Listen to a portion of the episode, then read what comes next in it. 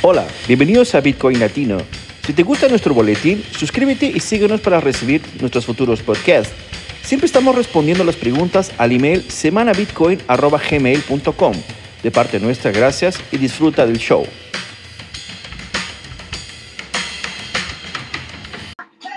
Ok, chicos. Dios mío, estoy...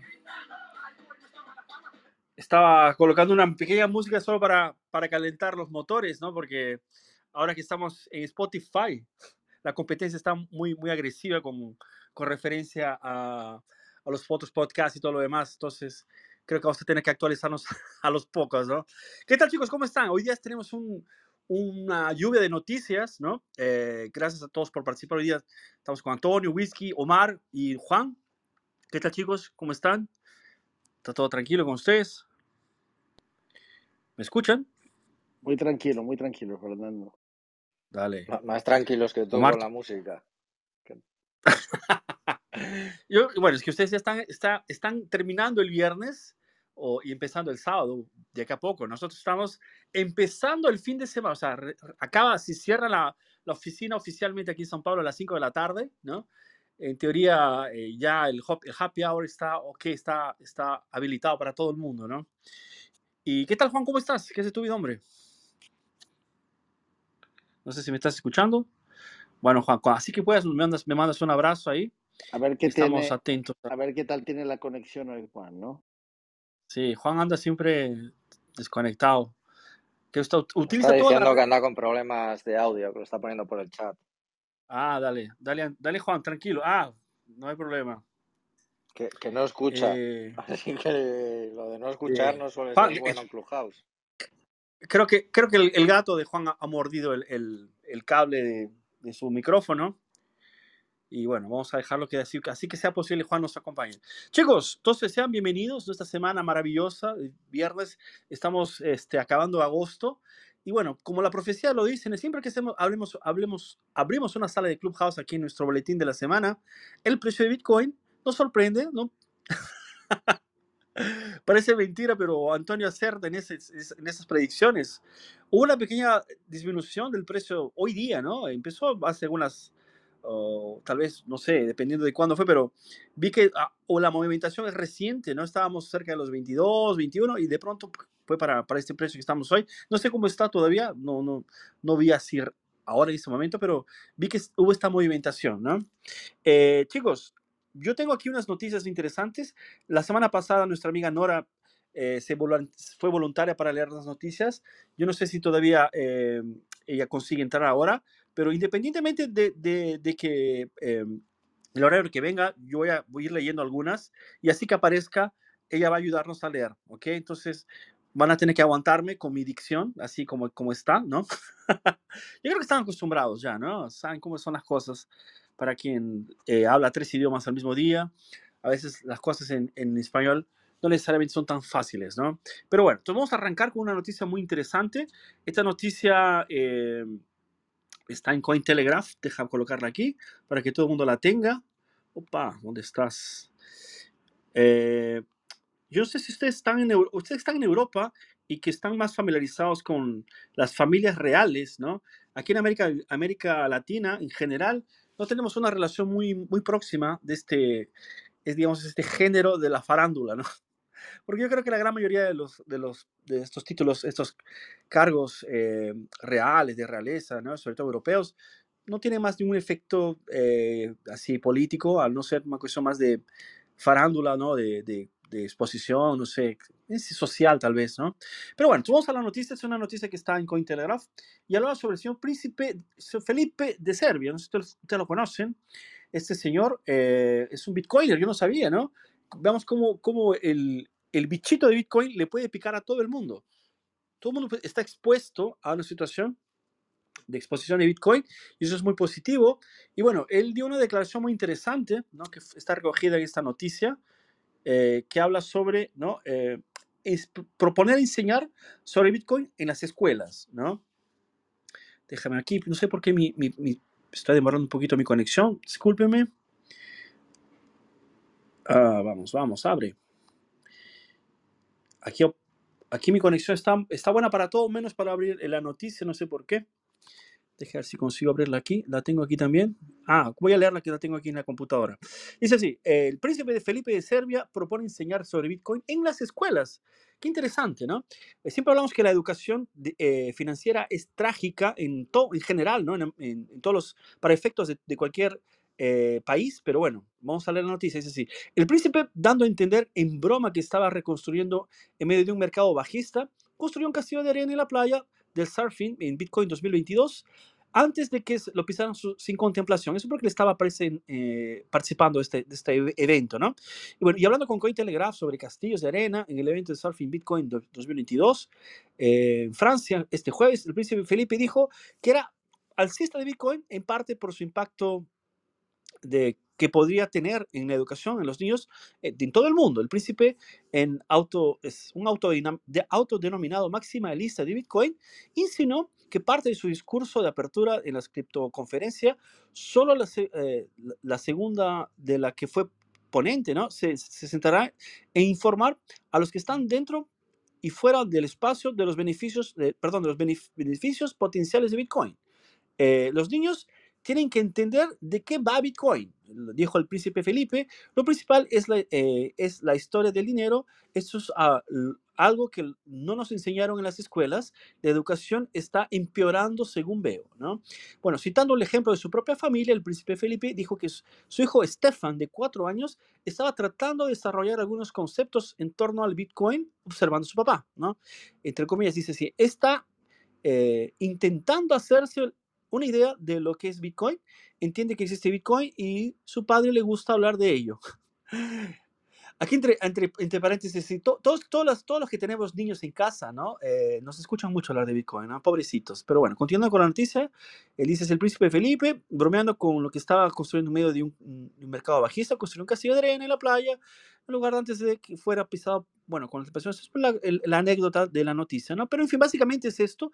Eh, interesante, ¿no? Eh, siempre, siempre llegamos a esta conclusión de que la educación financiera, infelizmente, nos deja ¿no? a merced de lo que hoy entendemos como, como economía, ¿no? como finanzas personales, como dinero. ¿no? El dinero en sí es una, es una forma de comunicación que es altamente importante y inclusive, bueno, según los estudios, ¿no? hay un libro muy interesante que se llama eh, La Internet del Dinero, que eh, en una parte de él dice que... eh, nosotros, inclusive la historia, ¿no? E- es más joven que el dinero en sí, porque los primeros datos históricos que existen, que, que la gente empezó a escribir, hablaban ya de, trans- de- de- eran, eran eh, anotaciones de transferencias de algún tipo de, de- bien, ¿no? O de algún tipo de valor. Entonces, vemos que hablar de dinero con un niño, por ejemplo, es totalmente natural. Ellos normalmente ya interactúan en un, en medio en el cual intercambian cosas, saben de cómo funciona, mismo antes de saber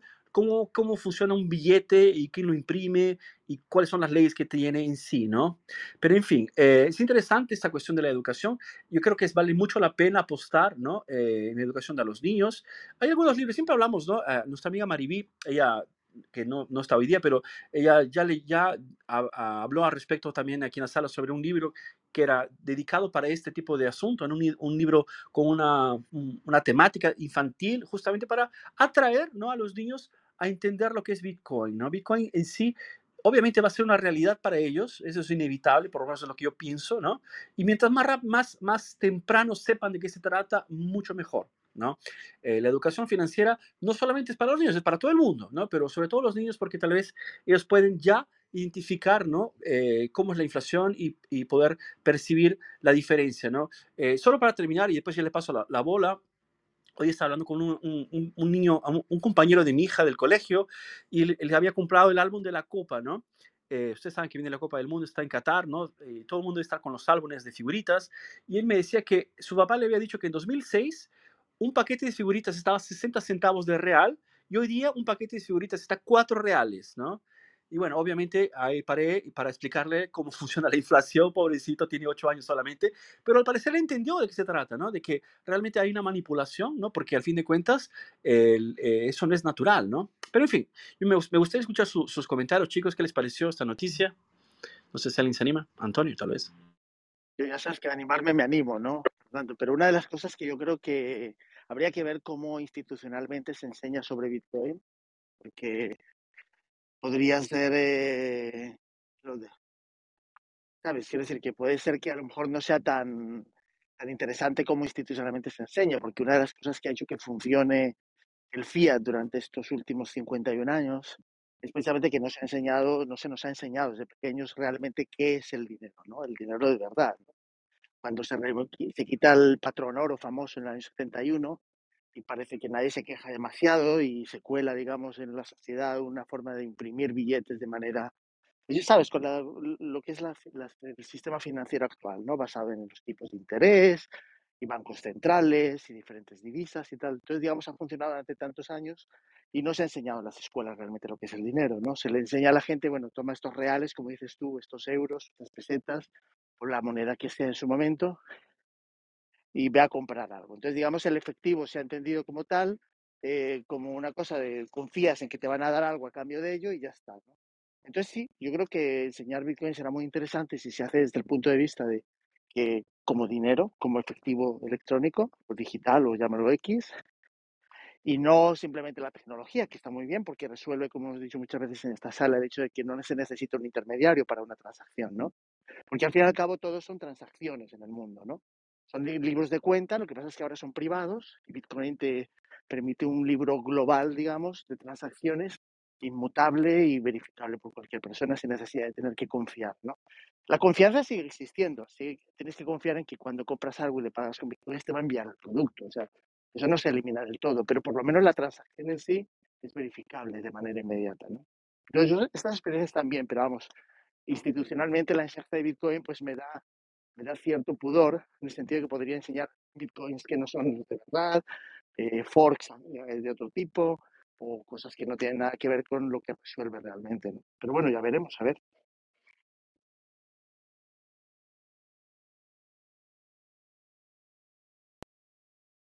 Sí, yo creo que, no sé si me estás Sí, escuchando. Juan, perfecto, Ah, bienvenido. gracias. Buenas tardes primero para todos, que estaba con un problemita con el audio al principio. Eh, a ver, de la misma forma que, que nosotros decimos que como libertarios todo el mundo es libertario, nada más que todavía no se han dado cuenta, con el tema del Bitcoin me parece que es lo mismo, o sea, todo el mundo va a ser bitcoinero cuando entiendan cómo funciona eh, y cómo es y qué es el dinero en verdad, ¿no es cierto? Eh, es una cuestión, como bien dijo Antonio, de, de- de educación financiera, nada más. Eh, festejo que se enseñe en las escuelas, pero lo veo muy, eh, bueno, cuando, cuando un, un político lo quiere implementar, bárbaro, es muy fácil, pero eh, acá en Latinoamérica, por ejemplo, donde la, la educación está totalmente influenciada por, por la izquierda, por ideas eh, básicamente socialistas, keynesianas, que, que te enseñan de, que no te enseñan directamente nada sobre, sobre educación financiera. Eh, yo fui a aprender a educación financiera después de los 30 cuando me mudé acá para, para Brasil. Eh, hasta entonces no, no entendía eh, qué era el dinero. O, a ver, creía que lo entendía, ¿no? De la, de la forma equivocada. Eh, yo creo que con Bitcoin pasa exactamente eso. O sea, eh, las personas eh, a través de, este tipo de movimientos, de, los padres enseñándoles a los hijos cómo funciona el dinero, cuál es el dinero de verdad, eh, que, vamos a tener una educación eh, de, abajo para arriba, ¿no es cierto? Y no de arriba para abajo como está funcionando hoy en día. Básicamente eso.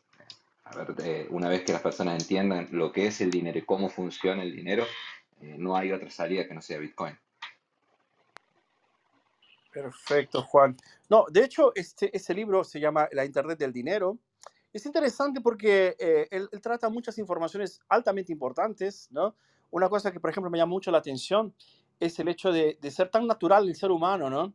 Eh, el, el- hecho de poder hacer, hacer las transferencias, ¿no? De valores a través de, cualquier cosa. En este caso, tenemos hoy día modernamente, ¿no? Tenemos el, el dinero como lo conocemos, pero veamos que hemos pasado por varias fases, ¿no? Por las fases primero de las monedas físicas de metal y obviamente mucha gente reclamaría en, aqu- en aquel momento cuando fue transformado para papel, ¿no?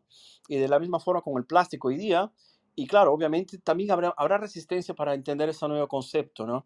Y eso es algo que eh, probablemente vamos a ir, a ir viendo y, y- y eso es natural, o sea, siempre existe un- un- una, pues, trata de disrupción, ¿no? De un- de una nueva estructura, ¿no? A veces queremos ajustarla a la antigua, ¿no? Y no necesariamente se conversan, ¿no? Y una cosa interesante que también el libro habla, que es muy interesante, lo recomiendo. Voy a hablar bastante de este libro hoy día. ¿eh?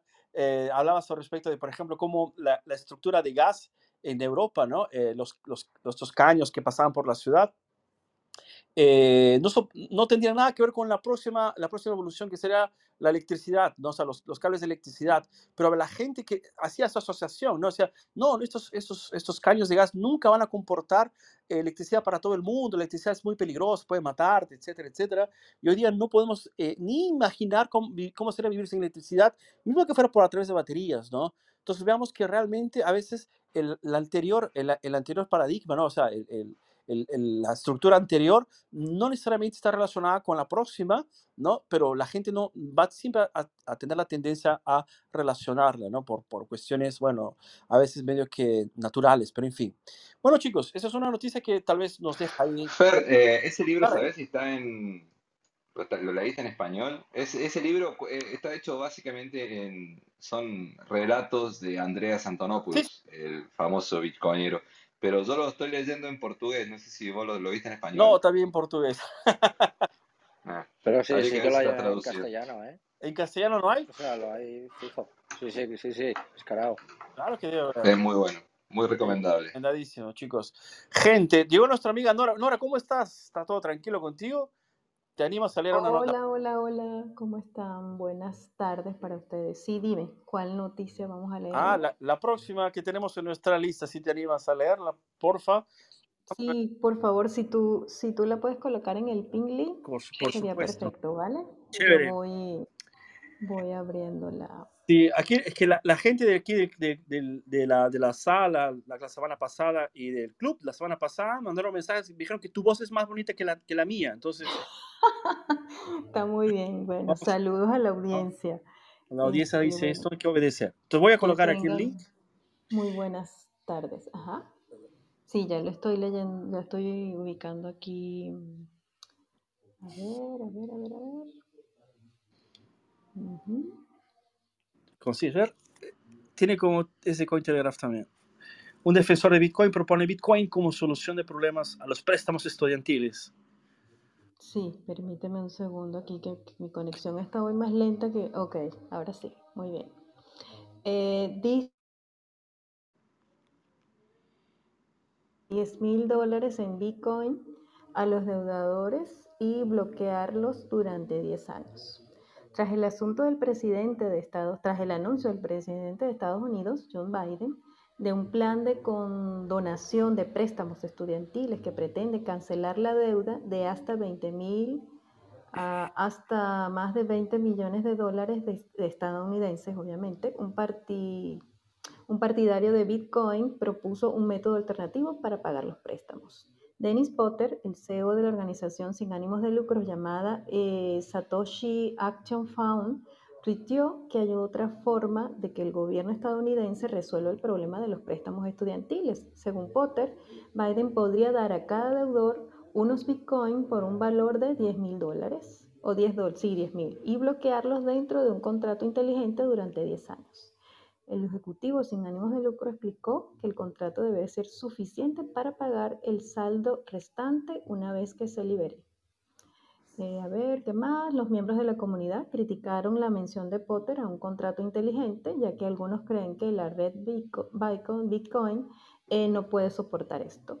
Un usuario de Twitter contestó a Potter y le instó a no meter en el mismo saco cosas al azar, mientras que otro dijo que Bitcoin no es la solución para todo. Así que bueno, eso, eso está allí en la palestra. Escuché esa noticia por televisión, por cierto. Eh, ya sé que te parece inteligente, pero ¿qué hacen las familias con la deuda que no puedan pagar durante esos 10 años? El Bitcoin es genial, pero no es la solución para todo. Hay que darse cuenta, mi amigo. Es uno de los eh, comentarios que hacen allí. Eh, el Ejecutivo también compartió un enlace a una guía que detalla un método sobre cómo los contratos inteligentes podrían utilizarse para bloquear Bitcoin en el tiempo. Perfecto. Eh, a ver, ¿qué otra cosa? Ujú, No sé qué otra cosa Yo creo que, yo creo que está buenísimo, Nora, muchas gracias. Muy bien, Sí, gracias. gracias a ti. Chicos, entonces yo creo que es una noticia interesante. Aquí tenemos dos cosas importantes, ¿no? Eh, obviamente, eh, Bitcoin sin duda no es la solución para todo, ¿no? Eh, sería fantástico que lo hiciera, ¿no? quisiera todo lo que queremos que sea, pero existe, existe el, el, mercado, o sea, el libre mercado tiene una fuerza que se llama la demanda, ¿no? La demanda termina siempre haciendo que las cosas se, se deriven, ¿no? Mejoren, se, se actualicen o se, se, fomenten, ¿no? Nuevas alternativas. Esto es una necesidad. El, el, sistema financiero, como lo conocemos, ¿no? E, él es un sistema que tiene muchas soluciones. Infelizmente está, está preso a este universo fiat, que es un, un universo de mentira, falso, ¿no? manipulado. Pero el, el restante del, del, ambiente financiero es un ambiente que existe y que, y que la gente lo usa, ¿no? O sea, hacemos, nos hacemos préstamos de los bancos para financiar casas, para financiar estudios, para financiar diferentes cosas, ¿no? Eso es una realidad. Ahora, ¿cuánto de esto puede ser usado a través, puede ser solucionado a través de Bitcoin, ¿no? ¿Cómo sería? ¿no? Yo creo que esas demandas son interesantes. Eh, yo no sé si hoy día existe la posibilidad de que se haga, pero yo me imagino que habiendo demanda, el mercado, o, o por lo menos las, las, soluciones van a aparecer.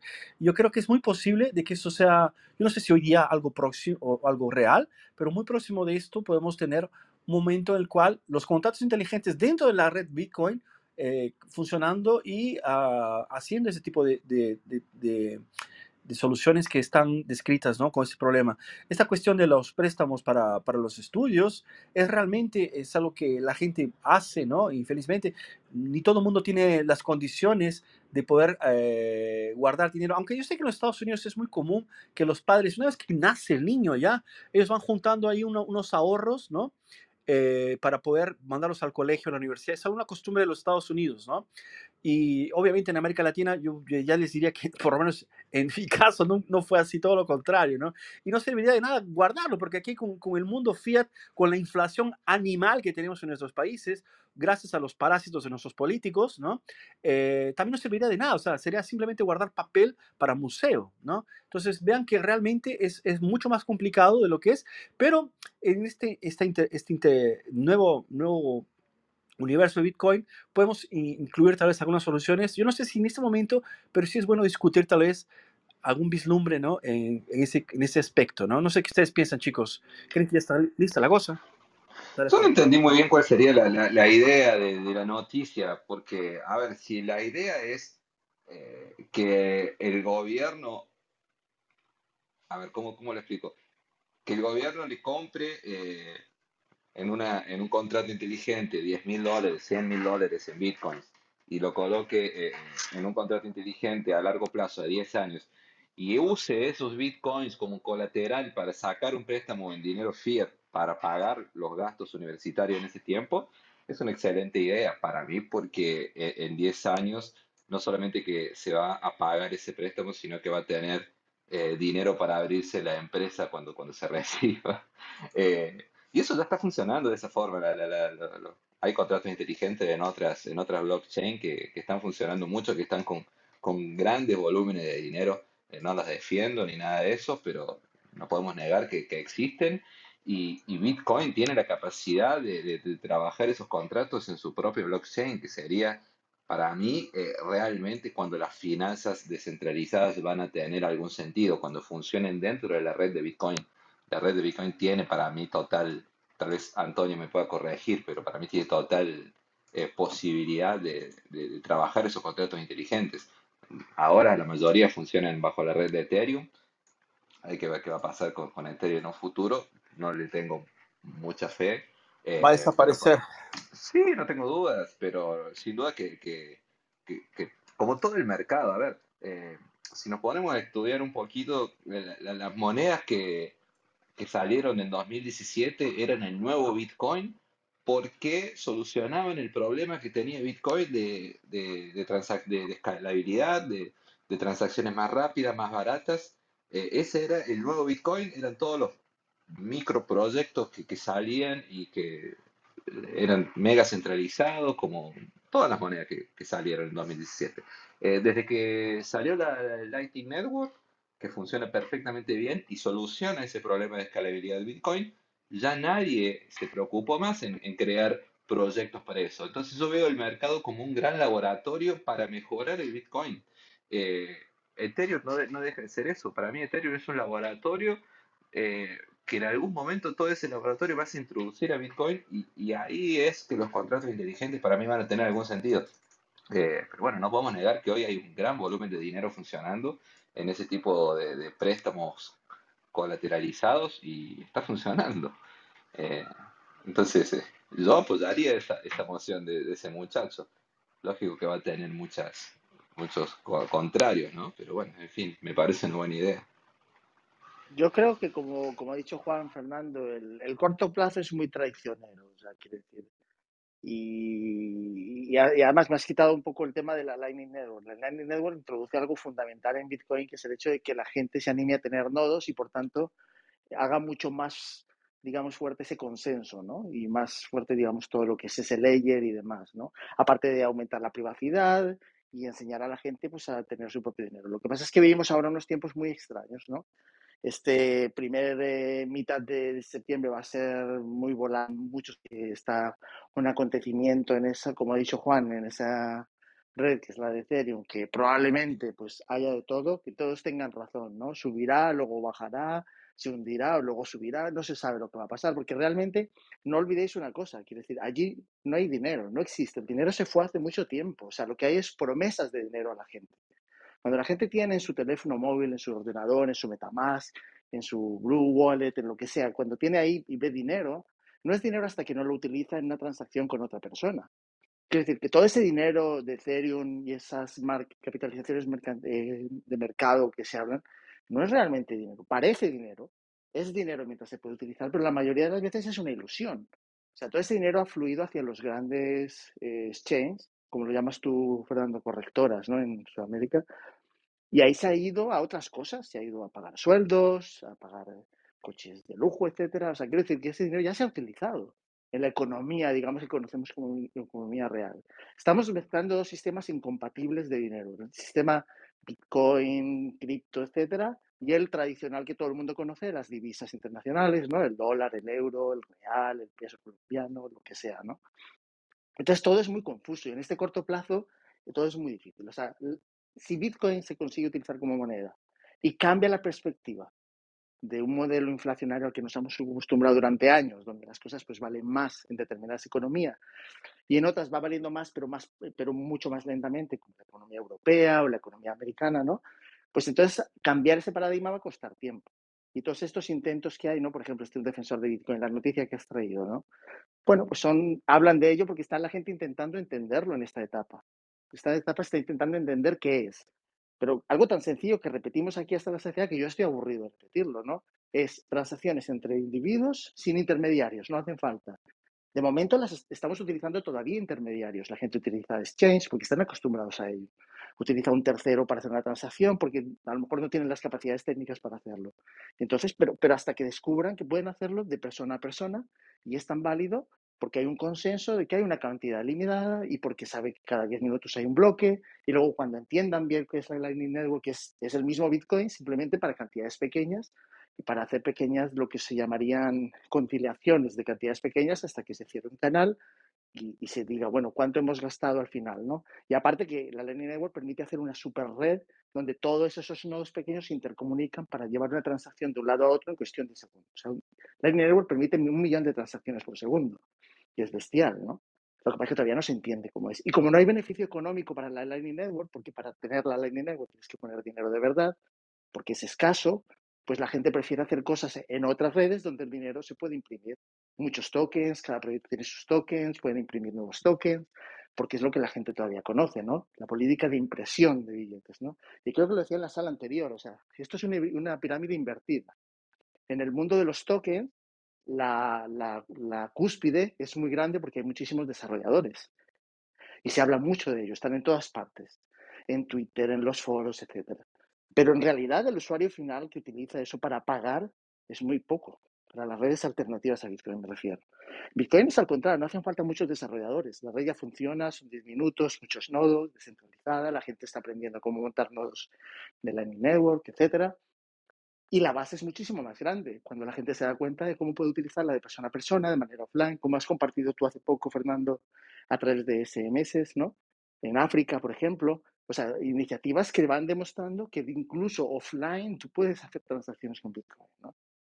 Así que estamos en ese momento de corto plazo que todo es muy engaña, engaña mucho, ¿no? Muy bien, Antonio, genial, excelente, lo has dicho muy bien. ¿eh?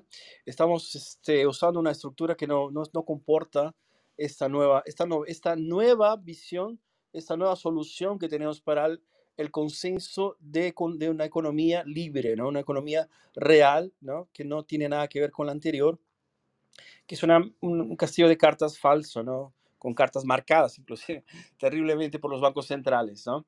Perfecto, chicos. No sé si alguien más quiere comentar, tal vez, no sé, Omar. Eh, tenemos a Whisky Antipláctico, que bueno, ah, está aquí abajo, jale, chévere.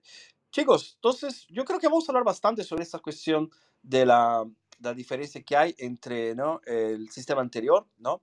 y, y el de hoy. Y yo, yo, ya estaba pensando en colocar una noticia que podría darnos una, una pequeña, eh, de pronto, estructura mental para poder verificar cuáles son los síntomas ¿no? de, de, de, cómo ese sistema anterior está reaccionando frente a Bitcoin. ¿no? Es obvio que es natural que un banquero o la gente de Wall Street que está acostumbrada a tener una dinámica ya preestablecida, ¿no? tenga sus, sus prerrogativas, sus objeciones frente a Bitcoin. Y bueno, yo creo que vale la pena mucho eh, traer una noticia sobre esto aquí, ¿no? Sobre esto Entonces, aquí, ¿no? Entonces, Nora, si me permites, déjame no, colocarlo. Si déjame colocarlo. Sí, cómo no. Uh -huh. Yo voy Estás con el audio duplicado, Fer. Sí, me indicas, pero Dale, Nora. ¿cuándo lo podemos leer? Vale, vale. Aquí dice, Wall Street no entiende a Bitcoin y estas son las razones. Me permiten un segundo, por favor. Que mi... Ajá, ya lo, ya lo estoy. Hechos claves. En el sector financiero tradicional no se abordan los conceptos básicos sobre el dinero y comienza así. John Hart, quien fuera miembro de la división de gestión de activos de Goldman, eh, de Goldman Sachs, durante 13 años explicó en un reciente artículo las razones por las que los miembros de las organizaciones financieras tradicionales objetan o niegan el potencial de Bitcoin como moneda global. Hart concluye que la oposición uh, de estos a Bitcoin proviene de su falta de comprensión de este activo. Hart, quien se desempeña en la actualidad como director de Private Client Service en la firma de corretaje de Bitcoin, eh, SWAT Private publicó el pasado 15 de agosto en el blog lo siguiente, cómo las finanzas tradicionales perciben a Bitcoin. En este artículo, Hack expone las experiencias vividas de sus interacciones con miembros de las finanzas tradicionales en torno al Bitcoin. El Bitcoin activó la discusión conceptual sobre el dinero. Si bien Harvard sostiene que Bitcoin comprende varias disciplinas, destaca dos elementos principales para su comprensión. Entender qué es el dinero sólido, son money en English, y entender cómo Bitcoin puede tener éxito como dinero sólido. Mi experiencia sugiere que las personas en finanzas tradicionales rara vez llegan al segundo elemento. Esto sucede por una variedad de razones. El documento sostiene que las preguntas básicas ¿qué es el dinero o qué es el dinero sólido? no son abordadas por la educación financiera. A pesar de su importancia, estas preguntas elementales se dan bien por sobreentendidas y en su lugar las universidades se concentran en enseñar teorías económicas preempaquetadas a sus estudiantes. Hart señala que el Bitcoin ha contribuido a poner estos tópicos en discusión y esto es lo que afirma su investigación. Lo mismo ocurre con el término dinero fiat. Sostiene el documento. Prácticamente nadie en las finanzas tradicionales sabía siquiera que existía el término antes del 2010. En la medida en que estas ahora conocen el término, creo que se puede atribuir al movimiento de Bitcoin, aunque por supuesto el crédito por el término corresponde a la Escuela Austriaca de Economía. Razones por las que el Bitcoin es apoyado por las finanzas internacionales. El análisis menciona seis razones. Vamos a ver si las encuentro. En primer lugar, el sector no entiende la historia ni los fundamentos del dinero. Las finanzas tradicionales, por otra parte, dedican poco o ningún tiempo sobre la investigación del Bitcoin y siempre repiten las objeciones que ven en los medios. Y bueno, hay un, condicionamiento hacia la idea de que la planificación centralizada, tanto monetaria como fiscal, es necesaria para el crecimiento y la estabilidad de la economía, dice el documento. A esto se le suma la predominancia de los seguidores del consenso sobre los pensadores independientes en el sector financiero tradicional. A ver, por último, las finanzas tradicionales quieren mantener el sistema actual funcionando en el cual el ahorro no es una opción y el dinero debe ser invertido apunta esta publicación. El autor destaca que no es sorpresivo el hecho de que cuando se considera la adopción de Bitcoin por parte de los países, la gran mayoría de los primeros 20 son países en desarrollo. Y en esto se vive cotidianamente los efectos de la devaluación producto de la alta inflación. No sé si quieres que comentemos alguna otra yo creo cosa. Que, yo creo que básicamente, yo creo que, básicamente estamos... Muy bien. Estamos... Ok, ya paro. Ya paro. Neces- Déjame ver aquí. Es que Nora usa eh, Club Deck y si dejas abierto el micrófono, entonces hace interferencia. Ah, sí, sí, vale, perfecto. Ahora sí, yo creo que podemos conversar al respecto. No se preocupe, chicos, estamos acertándonos todavía. Ya aún no llegamos a un consenso y dejamos a todo, todo normalizado. Pero es, es interesante esta nota, ¿no? Es una reflexión que se hace al respecto de, de hecho, cómo, cómo ha evolucionado, ¿no? Cómo se ha distribuido el conocimiento, ¿no? Eh, de, de, de conocimiento sobre economía antes que de Bitcoin, ¿no? Bitcoin, Bitcoin es una solución que una de sus, una de sus, de sus cualidades es ser una moneda, ¿no? Que sirve para transaccionar. Pero veamos cómo, cómo eh, es una disrupción general, cómo, cómo crea, genera, ¿no? Una provocación a buscar información al respecto de lo que es economía, de lo que es dinero de verdad, ¿no? Entonces, es por eso que eh, muchos de nosotros estamos aquí hoy día, ¿no? Y nos encanta, nos estamos apasionados por Bitcoin, porque no, no, no dejamos de, de interesarnos por el tema, ¿no? Eh, es muy interesante la cuestión de la, la, la visión, obviamente, de Wall Street o la gente que trabaja con los bancos, la, los, el sistema financiero clásico, ¿no? Porque es, es casi un fantasma, ¿no? Eh, sí, hay, un, hay otro libro que se llama eh, Satoshi, que está, me parece que solamente está en portugués, que habla respecto de una, una palestra que se hace en, en ese universo de, libro y una persona, un profesor pregunta para los alumnos al respecto de cuál sería ¿no? la, principal fe del mundo, ¿no? si, fuera el, si fuera el cristianismo o el judaísmo o los musulmanes, etcétera, ¿no? Y, y bueno, llega a la conclusión de que de hecho creer en el dinero fiat o creer que un papel tiene, tiene dinero de verdad, ¿no? Es tal vez hoy día, ¿no? La mayor fe que existe en el mundo, más allá inclusive de la religión como lo entendemos, ¿no? Y claro que hay una distancia muy grande entre religión y este tipo de, de, de, entendimiento, pero no deja de, de, tener, por lo menos yo siento un poco de razón en el sentido de que mucha gente confía de que ese dinero va a, ter, va a, tener, va a ser en sí el dinero, ¿no? Cuando estamos expuestos a un tercero que a cualquier momento lo puede, lo puede inflacionar, lo puede simplemente eh, devaluar, ¿no? O, o, cuando no quitar o prohibir que lo utilices hoy día, ¿no? Porque hemos visto en los últimos meses, ¿no? los últimos años, que la, eh, los, los, políticos están con problemas eh, así de, de, de, dictatoriales en la cabeza y simplemente a veces deciden que no, no, no, no mereces tener este dinero que tú te ganaste de forma honesta, ¿no? Entonces, todas este, esta nueva, nuevas reflexiones que Bitcoin trae, que nos provoca, ¿no? Que además, ¿no? también, como lo dije, hacen parte de una moneda que se puede transaccionar, que nos sirve para, para poder eh, comprar bienes y servicios, ¿no? Como lo haría, ¿no? La moneda en sí.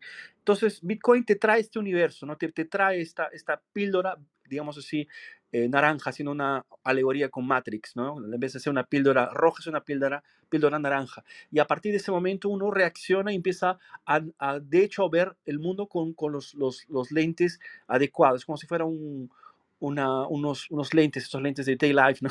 Donde empieza realmente a observar cómo el mundo es un mundo de mentira, porque el dinero que uno tiene que debería ser bien cuidado, ¿no? Y que la gente, como dice en el artículo, piensa que trae crecimiento y mejoría, es todo lo contrario, ¿no? No lo, no lo trae. Porque si fuera, si fuera tan fácil, si, si, si ganar dinero o tener dinero sería tan fácil como imprimir, entonces esta gente sería millonaria, ¿no? Son millonarios que se mueren de hambre, ¿no? Como hemos visto en Zimbabue, lo hemos visto en Venezuela, ¿no? Infelizmente en algunos países, como por ejemplo Argentina, que también está llegando a este nivel, ¿no?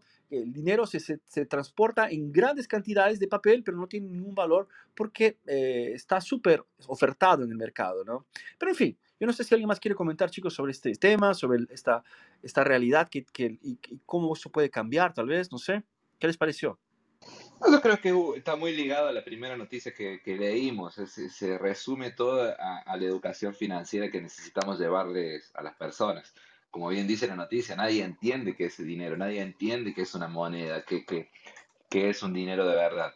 Eh, el único dinero de verdad que tenemos hoy en día es Bitcoin y solamente vamos a crecer como sociedad cuando, cuando, cuando eh, eh, en números en masa eh, consigamos entender eso. no, no, no acepto otro, otro resumen, me parece que está muy ligado a la, a la primera noticia que vimos. Pero de, de, hecho, yo creo que un poco con lo que dices aquí, Fernando, bueno, la noticia de Wall Street, Wall Street no, no lo entiende, pero lo tiene secuestrado temporalmente porque se comporta como si fuera un stock de, nueva tecnología. O sea, digamos, a la gente que le gustan las gráficas lo está viendo en ese sentido. O sea, si baja el Nasdaq, si bajan las tecnológicas, también bajan Bitcoin todo lo demás, porque lo tiene un poco más o menos secuestrado lo que es la narrativa a nivel mundial. E igualmente, cuando Bitcoin tiene un consenso para los bloques, las transacciones y demás, no se adoptará hasta que no haya un consenso mayor a nivel mundial. O sea, y de momento no lo tenemos. O sea, nosotros lo entendemos, hablamos aquí, escribimos al respecto, lo utilizamos, lo guardamos, hacemos todo lo que... Pero todavía no hemos llegado a ese consenso mundial de decir, oye, es que esto, fíjate lo que resuelve, ¿no? Por desconocimiento, por miedo, por costumbre, por las razones que sea, la mayoría de la gente sigue utilizando pues lo tradicional porque es lo de toda la vida, ¿no? No hay que olvidar que hay muchísimas eh, muchos rangos de edad, culturas, etcétera. Hay lugares donde hasta puede ser prohibido por temas de religiosos, ¿no? En el mundo musulmán pues se debaten entre si permitirlo o no permitirlo, etcétera. Y, y, y ese debate está ahí, ¿no? Y otras religiones, en algunos países pues Obviamente, si vamos a África, pues tenemos lugares donde tienen que prohibirlo porque si no, no tienen ningún control sobre la población. Entonces, pues hacen todo lo que sea para que la gente utilice esas monedas que imprimen y les añaden ceros constantemente, ¿no? Como en Zimbabue y demás, ¿no? Entonces, digamos que el consenso no ha llegado, pero Wall Street, que es la noticia que has traído aquí, no lo entiende, tampoco lo quiere entender, pero lo tiene, digamos, un poco encasillado como valor tecnológico, de momento, porque estamos en esa etapa. Y no hay que olvidar que cada etapa es lo que es, ¿vale? O sea, y, hay que tener mucha paciencia. Muchas veces no vas a ver realizadas las cosas. Eh, muchos aquí tenemos la suerte de que hemos visto evolucionar Internet, pero Internet pasó por unos años en que la gente pensó que era un fiasco y que no valía para nada.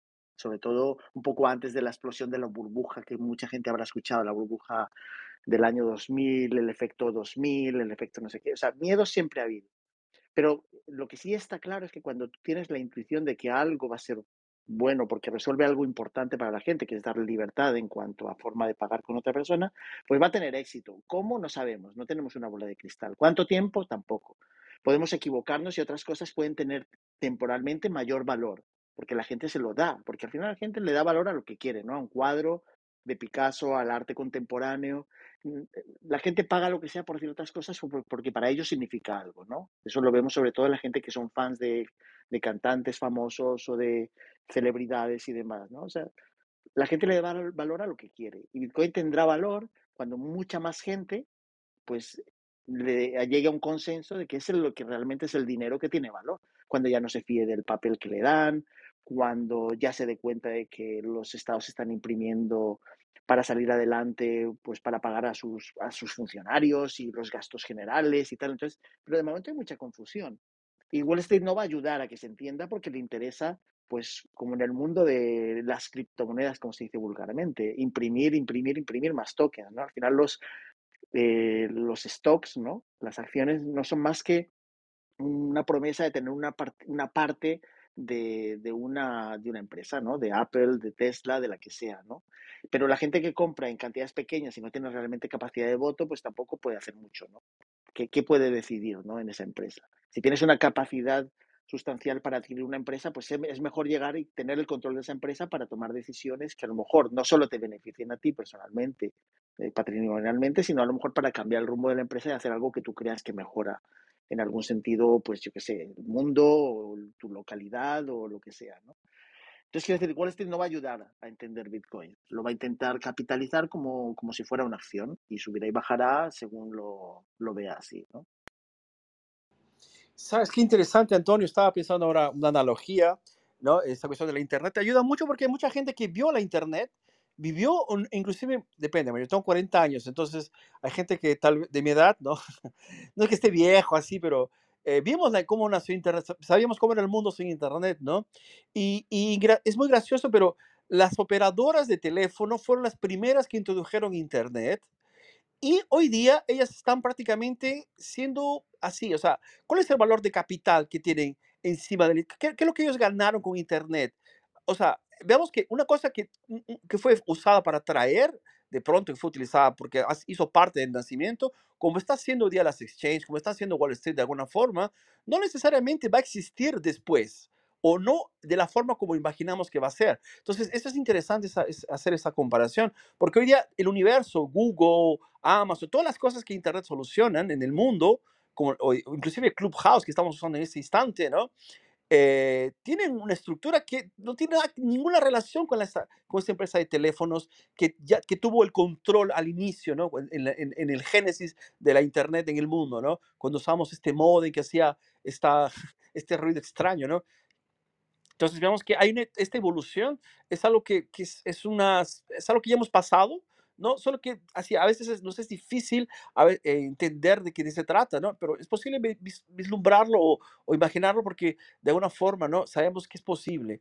Y bueno, por lo menos yo lo entiendo de esa forma, yo sé que Bitcoin y las soluciones que va a traer, ¿no? Están así a esta, a esta altura, ¿no? Porque nunca han- hemos tenido un consenso tan grande en, en cuestión de nuestra economía, ¿no? Porque imagínate, una persona que nace en Perú, además de tener, de así ser, cuando nacemos en Perú, bueno, cuando naces en cualquier parte del mundo, tú, tú naces aleatoriamente, ¿no?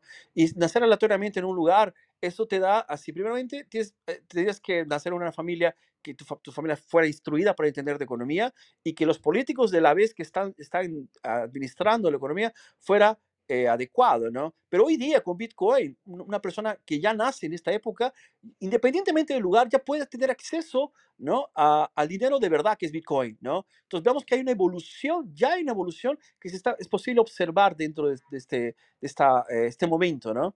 Y, y es por eso que de pronto, tal vez, ¿no? Eh, este tipo de salas que hacemos, todo lo demás, sean interesantes, ni siquiera para la gente de hoy día, sino tal vez para quien está, quien está viniendo ahí adelante, ¿no? Pero bueno, en fin, es solamente una forma de, de interpretar la- lo que está tal vez en la noticia. No sé si alguien más se anima a contar alguna cosa. Yo, Si no, yo vamos quería puntualizar una cosa, Fernando, muy Dale, sencilla, Antonio. y ese es el hecho de, como decía la semana pasada, si hubiéramos juzgado Internet por, en los años 90, lo que costaba bajarse un archivo de un mega, pues habríamos dicho que eso no vale para nada. No habríamos seguido hacia adelante para mejorar la velocidad, la forma de crear las páginas web, los enlaces, o sea, lo que tenemos hoy en día. Y esto es una aplicación web, ¿no? Es lo que estamos haciendo ahora. Estamos hablando un grupo de gente sobre un tema que nos atrae, nos gusta, conocemos, etcétera, ¿no? Todo esto ha sido el hecho de que la gente que realmente entendía lo que traía Internet, que al fin y al cabo era conectar a la gente desde cualquier lugar del mundo, conectar archivos, conocimiento, etcétera, e intereses comunes, pues era posible hacerlo a mayor velocidad y es y estamos aquí hoy, ¿no? Pero han pasado muchos años, más de 30 años, ¿no? Desde ese momento en que tenías que decidir si te bajabas un archivo o no, porque te ibas a tener que dejar el ordenador encendido una semana, ¿no? Si pesaba mucho en megas y si ibas a tener su- suficiente espacio en tu disco duro, ¿no? Entonces, digamos, no puedes juzgar algo ahora, cuál va a ser el futuro. Pero si resuelve algo fundamental que la gente persigue, ten por seguro que va a llegar y se va a consolidar. Lo que pasa es que va a pasar por muchos altibajos y eso es así, ¿no? Y, y en Internet es un ejemplo, pero no es el mejor ejemplo. Y no me gusta eh, comparar, por ejemplo, hay gente que compara Bitcoin con el ordenador viejo, ¿no? No, eh, yo sigo diciendo, insistiendo que Bitcoin es la necesidad de transaccionar que tenemos los individuos, que hasta la aparición de Bitcoin, el descubrimiento de Bitcoin, no se podía hacer sin un tercero cuando Bitcoin resuelve el problema de la escasez matemática, la transacción, las los códigos, el tiempo que marca cada bloque, etcétera, demuestra que tú y yo podemos hacer una transacción y no necesitamos para que diga que se ha hecho o no se ha hecho, es corre- correcta o la podemos hacer o no la podemos hacer. ¿no? Entonces, cuando la gente se dé cuenta de ese pequeño cambio, digamos, fundamental en nuestra historia, y que podemos generar esa transacción entre dos sin ningún intermediario. La gente dirá que el intermediario son las aplicaciones que utilizamos, pero no es verdad, porque por comodidad utilizamos unas que nos gustan más, pero podemos crear las nuestras propias si sabemos cómo funciona la transacción y lo que es una dirección y lo que es una llave privada, ¿no? Entonces, digamos que cuando la gente vaya descubriendo eso poco a poco y utilice las herramientas que quiere, se da cuenta que además puede contribuir a utilizar las herramientas que le apetezca, Y en eso entraría lo que es la Lightning Network, ¿no? que permite a la gente ser, digamos, eh, custodio de sus propios fondos, aumentar la ofuscación de las transacciones, lo que le da mayor privacidad y además entender mejor cómo funcionan las transacciones y a lo mejor ser hasta más ingenioso y crear cosas interesantes como pues eh, exchange que no sean ficticios. Porque salió un informe, a ver si te lo encuentro y te lo mando, decía que el 51% de las transacciones que se hacen en los exchanges son ficticias, que lo comentábamos aquí en la sala hace no mucho, ¿no? O sea, la mayoría de estas transacciones son para generar volumen, para que la gente crea que ocurren cosas allí, pero no es verdad. Simplemente los exchanges tienen que atraer nuevos, eh, tienen que atraer dinero fresco y para pagar sus gastos, porque si los exchanges creyeran en Bitcoin, pues no harían lo que hacen ahora. Ellos por eso ofrecen de todo, porque lo que buscan es generar ingresos, ¿no? Pero vamos, que Internet es un buen ejemplo y yo creo que los que lo hemos vivido en primera persona, a lo mejor por eso tenemos más paciencia, ¿no? Otra de las cosas que, por ejemplo, el precedente de, Bitcoin es los remailers los remixers y demás, que intentaban ofuscar las cabeceras de los mails para que te puedas comunicar encriptando y demás. Lo que pasa es que precisamente porque la gente llega, llega a Gmail, lo hace más cómodo y la gente por renuncia a la privacidad por algo que le es cómodo, ¿no? Entonces no tiene mucho éxito, aparte no tiene un incentivo económico, por eso los remailers y los remixers de mail pues no, no triunfaron como tal, se siguen utilizando por una comunidad muy pequeña, pero no son realmente muy extendidos. Pero ahora la introducción de un incentivo económico, que es Bitcoin, es el hecho de que tú tu propia riqueza la puedes acumular, la puedes custodiar, eso es un hecho diferencial que hace que vaya a tener éxito al fin y al cabo, ¿no? dentro de unos años. Perfecto, bien dicho Antonio, muy bien. Bueno chicos, yo creo que hemos hablado bastante sobre esta, esta resistencia ¿no? de la estructura antigua eh, hacia la estructura nueva, que eh, no, no, hay ni compar, no hay ni comparación entre una cosa y la otra, ¿no?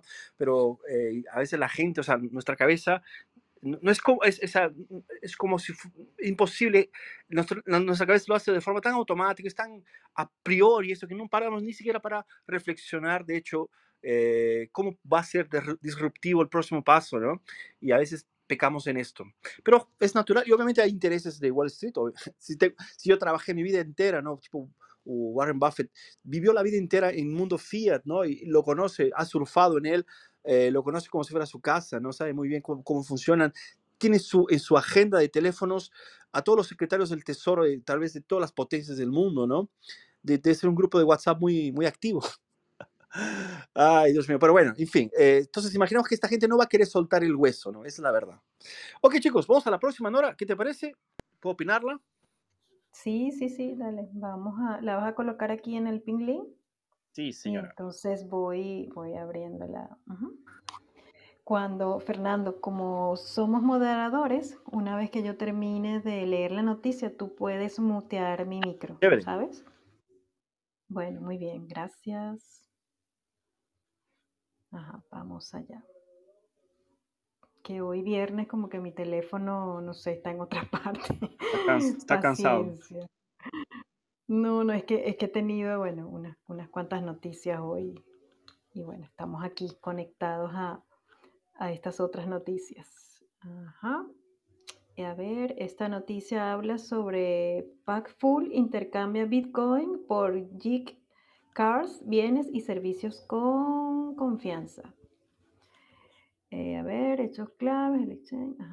Palfook es un exchange de criptomonedas con un enfoque en el comercio de persona a persona.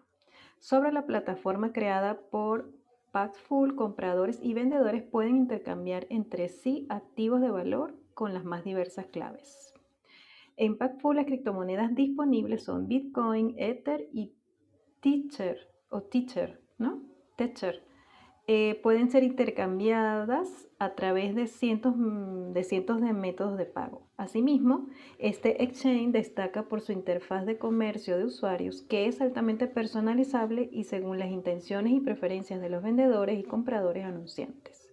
Ciertas insignias de reputación elevan la confianza de ciertos, de ciertos comerciantes, otorgando mayor seguridad a los intercambios con estos usuarios. A ver, ¿cómo es el proceso de verificación de un usuario en Paxful? En el extremo opuesto de Local Cryptos, un exchange que no exige un protocolo de conoce a tu cliente, eh, la verificación de, usuario de Paxful es rigurosa y problemática. Para una lista larga de países no es suficiente con verificar el número de teléfono. También hay que realizar un KIC con fotorretrato y documentos de identidad. Sin verificación completa no habrá comercio de ninguna clase. Mientras exchanges de criptomonedas como local Bitcoin habilitan transacciones con, verificación nivel 0 o nivel, sí, nivel 0, si leí bien. Hay que tener en cuenta que los usuarios de Venezuela, Cuba y en general todos los países bloqueados por la OFAC no tienen acceso a Pack Full. Según ciertos usuarios, el proceso de verificación tarda a veces más de lo debido. Algunos tags de oferta permiten supuestamente hacer trades sin verificarse, pero no se comprobó que esto sea posible. Comprar y vender el exchange de criptomonedas Packful. Packful tiene por lo menos una forma de pago asequible para cada quien, bienes y servicios, tarjetas de regalo, criptomonedas varias y transferencias bancarias. Más de 400 métodos de pagos en total. Dale. En cuanto a las criptomonedas, ajá, dígame. Yo creo que, yo creo que está bueno porque, yo creo que está bueno porque ya fue dicho lo más interesante. Muy bien. Ok, chicos, entonces vamos a, a, intentar hablar sobre esta Paxful en red. No es la única, hay varias otras alternativas. Eh, esta semana yo tuve, tuve acceso a una entrevista muy interesante que infelizmente está en portugués de nuestro amigo Juan, eh, aquí un canal muy, muy famoso, tal vez el más importante de Bitcoin en Brasil. Y, y justo y, está aquí un, un, tópico que era interesante que hablaba sobre respecto de proceso de la adopción, ¿no? Y cómo, cómo tardaría y cuáles son las principales dificultades de mucha gente, ¿no? Porque la gente, para ser honesto, eh, bueno, cuando tomas la píldora eh, naranja de Bitcoin y despiertas, obviamente tú ya tienes una visión diferente, ¿verdad? Pero hay mucha gente que no está ni interesada en eso, simplemente quiere, quiere vivir su vida de pronto pagando su almuerzo y de hecho, piensa que esto está, controlado, creen que no es un problema tan grande como lo es, ¿no? Y hay un camino hacia allá, ¿no? Eh, por diferentes motivos. Eso podemos, podemos aquí discutir por muchas, muchas horas para definir exactamente qué, es lo que pasa con esta gente que no despierta de pronto de este sueño, no, está, están dentro de este sueño punto final, ¿no? Y, y, me, quedo, me quedo muy interesado porque justamente hay diferentes alternativas, ¿no? Y, y, no deja de ser también una demanda del mercado, ¿no? Porque al fin de cuentas esta gente necesita eh, salir del mundo fiat, ¿no? Obviamente el mundo fiat, eh, la, la, única forma de salir es, es con Bitcoin, eso, eso es una, para mí está totalmente claro, ¿no? Y antes que alguien me diga cualquier cosa, quiero dejar claro que para mí eso es 100% ok. Ahora, llevar a las personas hasta allá, a veces con, eh, pagando con Bitcoin, y la persona no poder sacar ese dinero de su banco porque si lo hace, eh, el, el, el, Estado le va a quitar 50% del precio en, una, en un impuesto, en una tasa. Eso es trágico, ¿no? Y alternativas a esto pueden ser, por ejemplo, estas tarjetas, estos gift cards, que pueden ser adoptados, pueden ser llevados, pueden ser después utilizados en, algunas eh, tiendas, ¿no? Y de pronto escapar un poquito de esta, este peso gigante que existen en lugares que eh, no es más posible eh, utilizar, ¿no? Bitcoin de pronto tan tanto como en otros lugares, ¿no? No sé qué les pareció, chicos, a ustedes estas alternativas. Si piensan que es, un camino posible para uh, llegar a zona hiperbitcoinización futura, ¿qué les pareció? ¿Alguna idea? Ah, yo creo que es, es, hoy en día es lo que tenemos. Eh, a ver, eh, esa entrevista que vos decís es una que pude participar. Eh, tuve la honra de participar de ese canal acá brasilero eh, donde hablábamos de las posibilidades de los argentinos, cómo era la situación en Argentina. Y una cosa que yo contaba es que hoy en día en Argentina el mercado más fuerte que hay es en stablecoins. Eh, y es a causa de que culturalmente Argentina siempre estuvo dolarizada, porque ya nadie confía en el peso argentino. O el peso argentino es, es una moneda impresa por políticos argentinos. Eh, eso ya te, solamente ese, ese hecho ya te da eh, la noción de que no puede valer absolutamente nada. Eh, entonces, las personas siempre se respaldaron en el dólar. La economía argentina está dolarizada desde los años 90 y antes también, pero desde que yo me entiendo por, por gente que, que, que las personas argentinas ahorren en dólares. Eh, estos últimos gobiernos eh, de izquierda que estuvimos en Argentina eh, están restringiendo cada vez más el acceso a las personas a comprar dólares, eh, lo que puso a la, sociedad argentina en una situación crítica de eh, no saber cómo ahorrar. Eh, lógicamente las personas de menos, de menos capacidad económica, las personas más humildes tienen todavía menos posibilidades, porque una, una persona de clase media, media alta tiene acceso a, a, a algún, algunos tipos de, de inversiones que, que, te pueden dar una rentabilidad que te proteja de la, de la inflación, eh, tiene algunas otras posibilidades de, comprar eh, terrenos, tierra, que de alguna forma son inversiones que te mantienen un poco el poder de compra en el tiempo. Eh, las personas de menor, de menor capacidad económica, las personas más humildes no tienen acceso a ese tipo de servicios bancarios, no tienen acceso a, inversiones, no tienen grandes capitales para, para, invertir en algún tipo de terreno. Entonces, lamentablemente son las que más sufren con con la inflación, al contrario de lo que te quieren vender los políticos. Eh, la inflación le pega hasta 25 a 30 veces más fuerte a las personas más pobres. Eh, entonces, eh, la solución que se encuentra en Argentina en estos momentos son las stablecoins eh, y plataformas como Paxful, como Lemon Cash, como Pioneer, que, que te dan acceso a, a ese tipo de, tokens que simulan un dólar. Eh, ¿Y es lo mejor? No, lógico que no. Lo mejor es invertir en bitcoins. Pero bueno, es, es un proceso. Eh, las personas de repente tendrán que llevarse una piña en la cara cuando alguna de estas empresas de stablecoins quiebren, como acontece, como ya pasó algunos meses atrás con esta UST, USDT, no me acuerdo cuál era que quebró hace poco, eh, que básicamente se fumó el, el dinero en el aire. Eh, pero bueno, ahí empezarán a entender que stablecoins no era la, la, salida, que la salida estaba en bitcoins. Y bueno, lamentablemente es aquí, a los golpes que nos, formamos con a prueba y error, como funciona todo mercado. Entonces, no sé si es la mejor forma, pero es, es lo que tenemos hoy en día. Eh, empresas, de alguna forma, eh, brindando servicios a las personas para que puedan escaparse de, de sus problemas diarios eh, y de a poco es el camino que nos va a llevar a, a, que, a que, se conozca más sobre Bitcoin, sobre criptografía, sobre privacidad y, y así va. Es un proceso, me parece que que no pasa eso, ¿no es cierto? Es lo que tenemos. Fíjate, Juan, que has dicho una cosa en tu discurso que además explica una de las cosas que yo tengo, que, que me cuesta explicar, ¿no? Pero que en realidad todo el tema de las stablecoins, especialmente las que corren sobre Ethereum, ¿no? Las ERC20, el USDT, USDC, etcétera.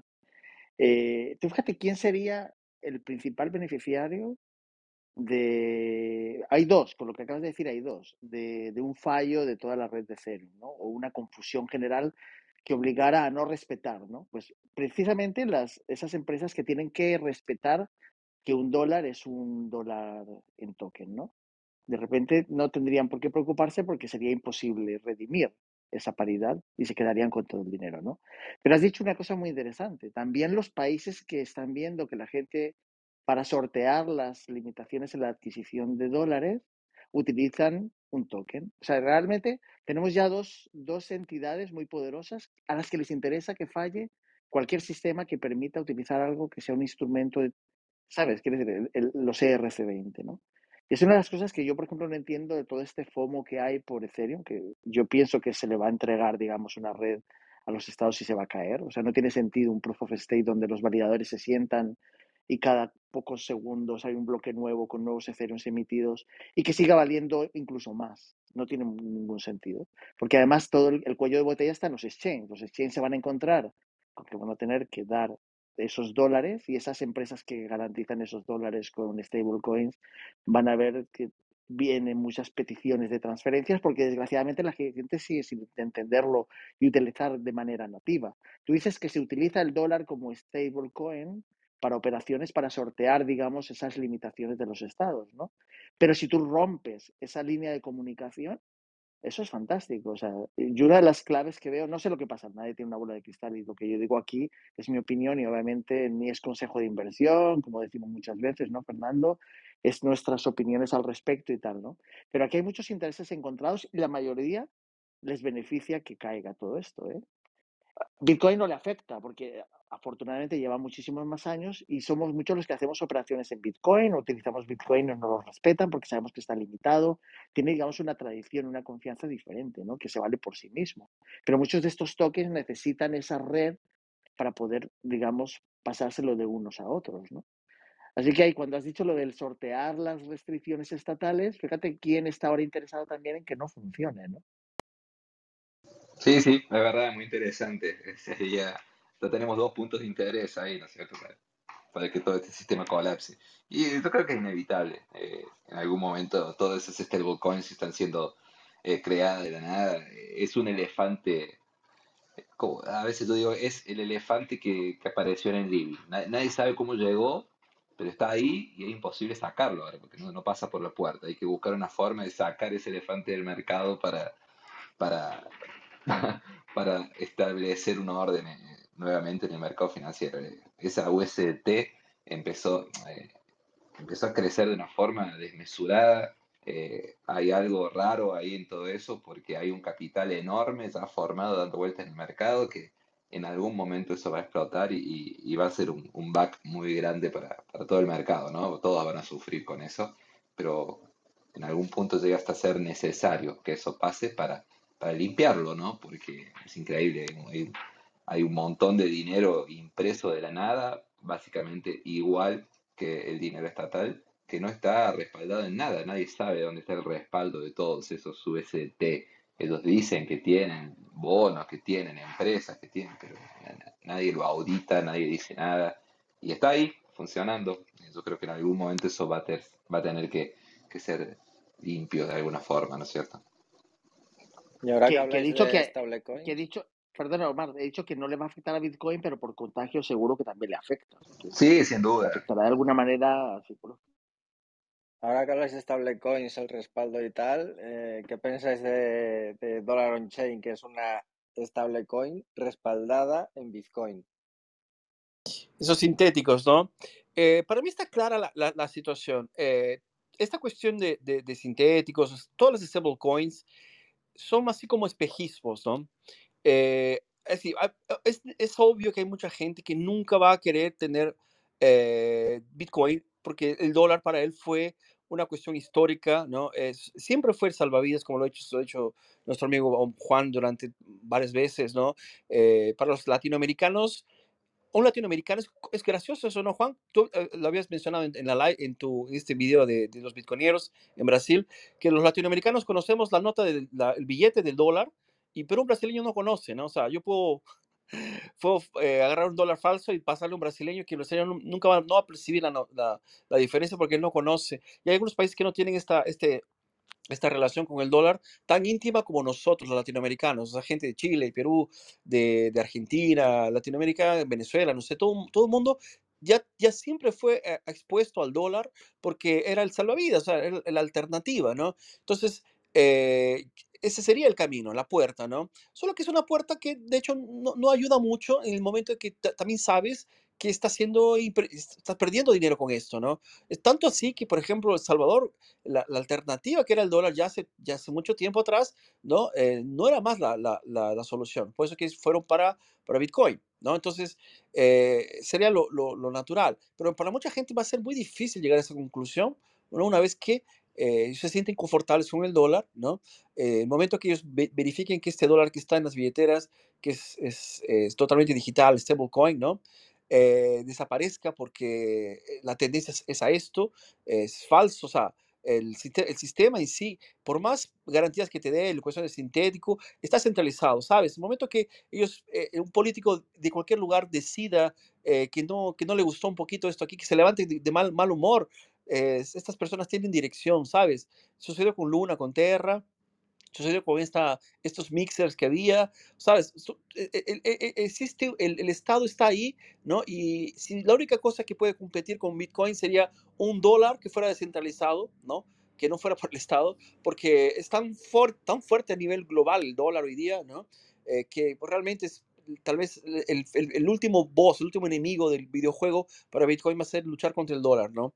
pero y la, y la versión, eh, cualquier cosa que se apare- aparezca antes de esto, el sintético o los, los stablecoins, ¿no? Eh, serán pequeños enemigos que Bitcoin tenga que luchar, sin duda, ¿no? Pero sabemos que no tienen, no tienen comparación porque el momento que un político o un grupo de políticos decida que son competencia para su, su shitcoin, que es el dinero fiat, estas, esta gente va a ir atrás de ellos, ¿no? O sea, no, no, tienen, no tienen cómo escapar, ¿no? Infelizmente. Entonces, es cuestión de tiempo, es cuestión de ver, ¿no? Yo francamente no colocaría un dólar en, en stablecoin, intento no hacerlo, pero también, también entiendo perfectamente que lo hace por cuestiones sentimentales, históricas, etcétera, ¿no? Ok, chicos. Yo, Fernando, con, con, lo que ha dicho Omar, yo siempre miraría cuál es el mecanismo eh, que existe para redimir esos bitcoins, por ejemplo, que son los que comentabas que, digamos, son el, lo que sustenta esa stablecoin, ¿no? Es decir, eh, el problema, y de hecho este, la, catástrofe del UST de Luna y todo eso, fue precisamente que estaba mal diseñado el sistema que permitía redimir, digamos, las cosas, ¿no? y, y, eso generó una espiral, digamos, de la muerte, eh, una cascada de generación de nuevos tokens y demás, ¿no? Es decir, que el problema está en el mecanismo. Quiero decir, eh, todas estas cosas que estamos haciendo, que mucha gente hace, etcétera, es de buscar eh, rendimientos. ¿no? O sea, yo no creo que la gente se deshace de sus bitcoins y los mete en otras plataformas porque le venden que va a tener más bitcoins. Lo que pasa es que cede la custodia de los mismos a un tercero, que, bueno, que si lo hace bien, si es honesto, pues a lo mejor te respeta, digamos, esa, esa promesa, pero puede llegar un momento en que no pueda por, cuestiones ajenas o por codicia o por avaricia o por lo que sea. Bitcoin nace para no tener que confiar en nadie, o sea, para que tú mismo lo custodies. Lo que pasa es que eh, la inercia del rédito, del yield, de todas estas cosas hace que la gente busque alternativas para tener más, ¿no? En vez de enfocarse en la producción de bienes o la prestación de servicios para generar más riqueza y, contribuir a que sea una riqueza que sea medida con una cantidad máxima, ¿no? Entonces todavía estamos en ese momento, como sigo insistiendo, en que todavía la gente pues, está muy acostumbrada a lo poco que ha aprendido de la economía, pero que se queda con quiero tener más y porque más es mejor, ¿no? A lo mejor más bitcoins es mejor porque la cantidad es limitada y conocida, pero cada vez valdrán más. O sea, quiere decir que igual que nos hemos acostumbrado a que las cosas nos cuesten más cuando la gente dice el precio del combustible ha subido porque hay inflación, ¿no? Pues llegará un momento que la gente se dará cuenta de que tendrá que pagar menos cantidades, menos unidades de Bitcoin para, para, para lo mismo, el mismo servicio, el mismo producto. Pero todavía esa transición es costosa, ¿no? A nivel psicológico para la mayoría de la gente, ¿no? Y además siempre, si fuera una economía circular Bitcoin, pues solamente la gente que produce y presta servicios es la que atraería más cantidades, digamos, de riqueza frente a los que solamente tienen que darla, ¿no? Por eso la gente que tiene más dinero, pues ah, yo creo que nos interesa a muchos pues que haya un sistema de colateral, porque tú no tienes que utilizar ese colateral y, te dedicas a imprimir cosas que se suponen valen pues los bitcoins que tienes guardados, ¿no? O sea, se sigue manteniendo el sistema, ¿no? Hasta el propio Michael Saylor, que probablemente de las personas más influyentes que ha entendido Bitcoin, pues ha sido tentado con ese sistema. Decir, bueno, pues si tengo no sé cuántos cientos de miles de bitcoins, pues los voy a poner como colateral para tener más fiat, para poder comprar más bitcoins, para poder hacer más iniciativas, llevarlas adelante con mi empresa, etcétera. O sea, él ha sido tentado con lo mismo, pese a que es una de las personas que entiende que es bitcoin, ¿no? Pero obviamente cuando le ofrecen no tener que gastarlos y utilizarlo como referente, pues, pues no, no, no dice que no, ¿no? Y por eso se decía que se iba a liquidar eh, su posición porque la tenía apalancada no se sabe dónde y tal. Afortunadamente él pues tiene una empresa que genera también eh, cash flow, o sea que no necesita utilizar, digamos, sus reservas de Bitcoin y además está muy claro en todos sus inversores que no, los, no se va a deshacer de eso porque para él es fundamental, ¿no? Es la piedra, digamos, filosofal de, filosofal de, su, de su discurso y de su empresa y de, de lo que quiere hacer, ¿no? Pero bueno, vamos a ver cómo, cómo se desarrolla todo, ¿no, Fernando? O sea, estamos en ese momento interesantísimo de, de, adopción, de cosas que pasan, que van a afectar todas a todo. Yo nunca cedería la custodia de mi Me parece que es absurdo cederla, a menos que conociera o, o fuese yo el propio exchange, ¿no? Entonces tuviera control pues, absoluto con, las cuentas. Dollar on chain está todo por smart contract. O sea, es todo en smart contract, no hay YEL, no, no hay nada de eso. Entonces está respaldada de, manera descentralizada y, todo esto desde tu propio monedero. No tienes que ceder el control a, una plataforma, se lo cedes a un smart contract. Sí, pero está descentralizado en un, en un ¿dónde? En, en, Amazon eh, World Service. O sea, no, no, en un smart contract dentro de, de, RSK, que es la red, o sea, el sidechain que está montado encima de, Bitcoin. O sea, está descentralizado por Bitcoin. No, además Adam Back lo utiliza, creo, ¿no, Omar? O sea, quiere, que tiene bastante, está bastante respetado, ¿no? Como Liquid, por ejemplo. Sí, sí, Liquid, lo mismo. Blockstream, Pero bueno, él, él está bien centralizado, o sea, porque lo controla, él, controla todo el flujo. No, no, o sea, existe una centralización, o sea, yo no, yo no estoy diciendo que, no estoy negando que en un momento exista esta necesidad, es porque no, estamos, estamos viviendo en un mundo tan sofisticado financieramente. Yo soy honesto en ese sentido. O sea, Bitcoin resuelve cosas obvias que son transferencias de, de, compra y venta de cosas, ¿no? Pero hoy día tenemos una sofisticación de, financiera que es necesario que exista un crecimiento, ¿no? Que también es lo que habíamos comentado, me parece, al inicio, ¿no? En la cuestión de, las otras noticias. Eh, yo el otro día, eh, incluso no sé si, bueno, Juan está, está conmigo aquí, en el grupo, de, grupo que tenemos aquí de, amigos de Brasil que hablamos de Bitcoin, yo tengo dos grandes amigos que estaban discutiendo exactamente esto, ¿no? Eh, Yaraguay y Marco estaban hablando justamente sobre que si Bitcoin necesitaría o no necesitaría esta fase, este proceso, si sería antes, sería después. Es difícil, es, realmente es muy difícil saber cuál, cuánto, si solamente, el, por ejemplo, una segunda capa, en el caso de, de mm, Lightning Network, ya sería una solución para eso, o Taproot, tal vez en ese sentido, ¿no? Es difícil de ver. Yo francamente no lo veo ahora, no lo estoy, pero me imagino que sea necesario en un momento. En fin, bueno, es solamente como lo he dicho Antonio, el tiempo lo dirá. Listo, chicos, para la próxima. ¿Qué tal? Ahora, vamos. Voy directo a ello. Eh, darles la bienvenida a quienes están sumando a la sala. Así que bueno, un gusto que estén por acá escuchando esta noticias y las opiniones de nuestros compañeros. Vamos a ver qué nos muestra ahora esta nueva noticia de esta tarde, noche para mí. Bitcoin, naturaleza y vida campestre se fusionan en una ciudad de la Patagonia de Argentina. Eh, bueno, me disculpan el ruido exterior, pero no puedo controlar a mis vecinos. Al sur de Argentina, en la Patagonia, se está erigiendo un proyecto de ciudadela pensada para los bitcoiners, completamente autónoma, autosustentable y capacitada. La nueva ciudad será gestionada por un operador privado se trata de Alex Citadel, un proyecto que adelanta el abogado bitcoiner argentino Camilo Jora Juria de León y su equipo. Eh, como se define en un documento, se trata de una ciudadela de alto nivel de vida apuntalada a la comunidad de Bitcoin y con este proyecto se busca hacer frente al control gubernamental y todos los problemas relacionados con las metrópolis actuales, con contaminación, impuestos y altos costos de la vida. Eh, una visión autosustentable. La ciudadela se desarrollará a partir de un operador que cobrará una tarifa determinada por la oferta y la demanda y en función de los servicios prestados. En ella vivirán vecinos afines que comparten valores y estilo de vida comunes y esto mientras está en contacto con la naturaleza. Estas declaraciones exclusivas de Yorajuria, el CEO de la Fundación Alex Aleph, perdón, Aleph, explicó que la construcción de Aleph cita Citadel ya se inició y en un primer momento se trata de, la concreción de una comunidad virtual interesada en la ciudadela mayoritariamente Bitcoin. A juicio del jurista, Ales busca seleccionar el problema de vivir en conjunto para crear una comunidad intencional con principios en común cuya génesis será la interconexión a través de las plataformas en línea y en ello empieza a formarse el espíritu de la ciudad.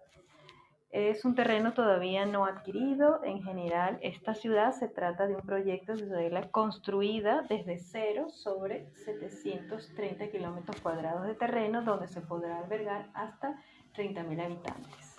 Esta ciudadela aspira a ser la primera en América del Sur y un modelo para futuros proyectos similares.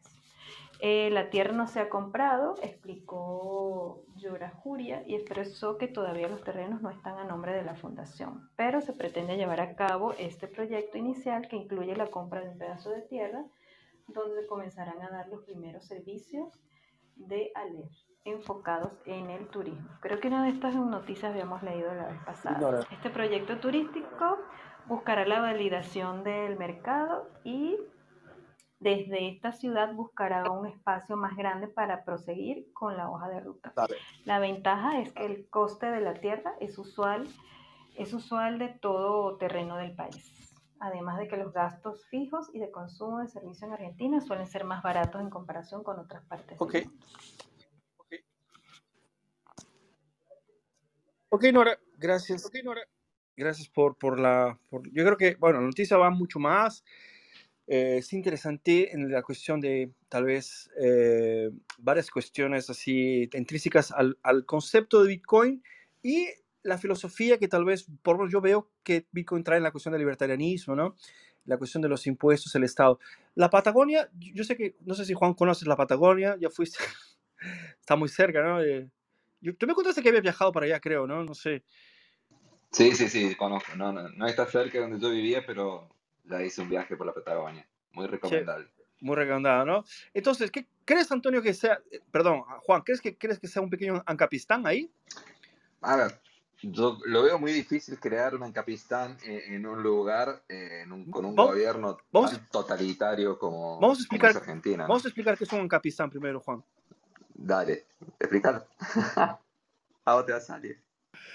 Ok, eh, aquí es, como, bueno, yo soy anarcocapitalista, me considero anarcocapitalista, entonces los anarcocapitalistas pensamos que existiría un mundo o un lugar, un país, ¿no? Así como existe Pakistán, así como existe otros países, ¿no? Y este país podría llamarse Ancapistán, que justamente un mundo idealizado donde la gente no pagaría impuestos, ¿no? Porque tal vez uno de los principales conceptos como anarcocapitalistas es que impuesto es robo, ¿no? Y por consecuencia un lugar que no se paga impuestos sería como un Ancapistán. Es una, una idea teorizada, obviamente, ¿no?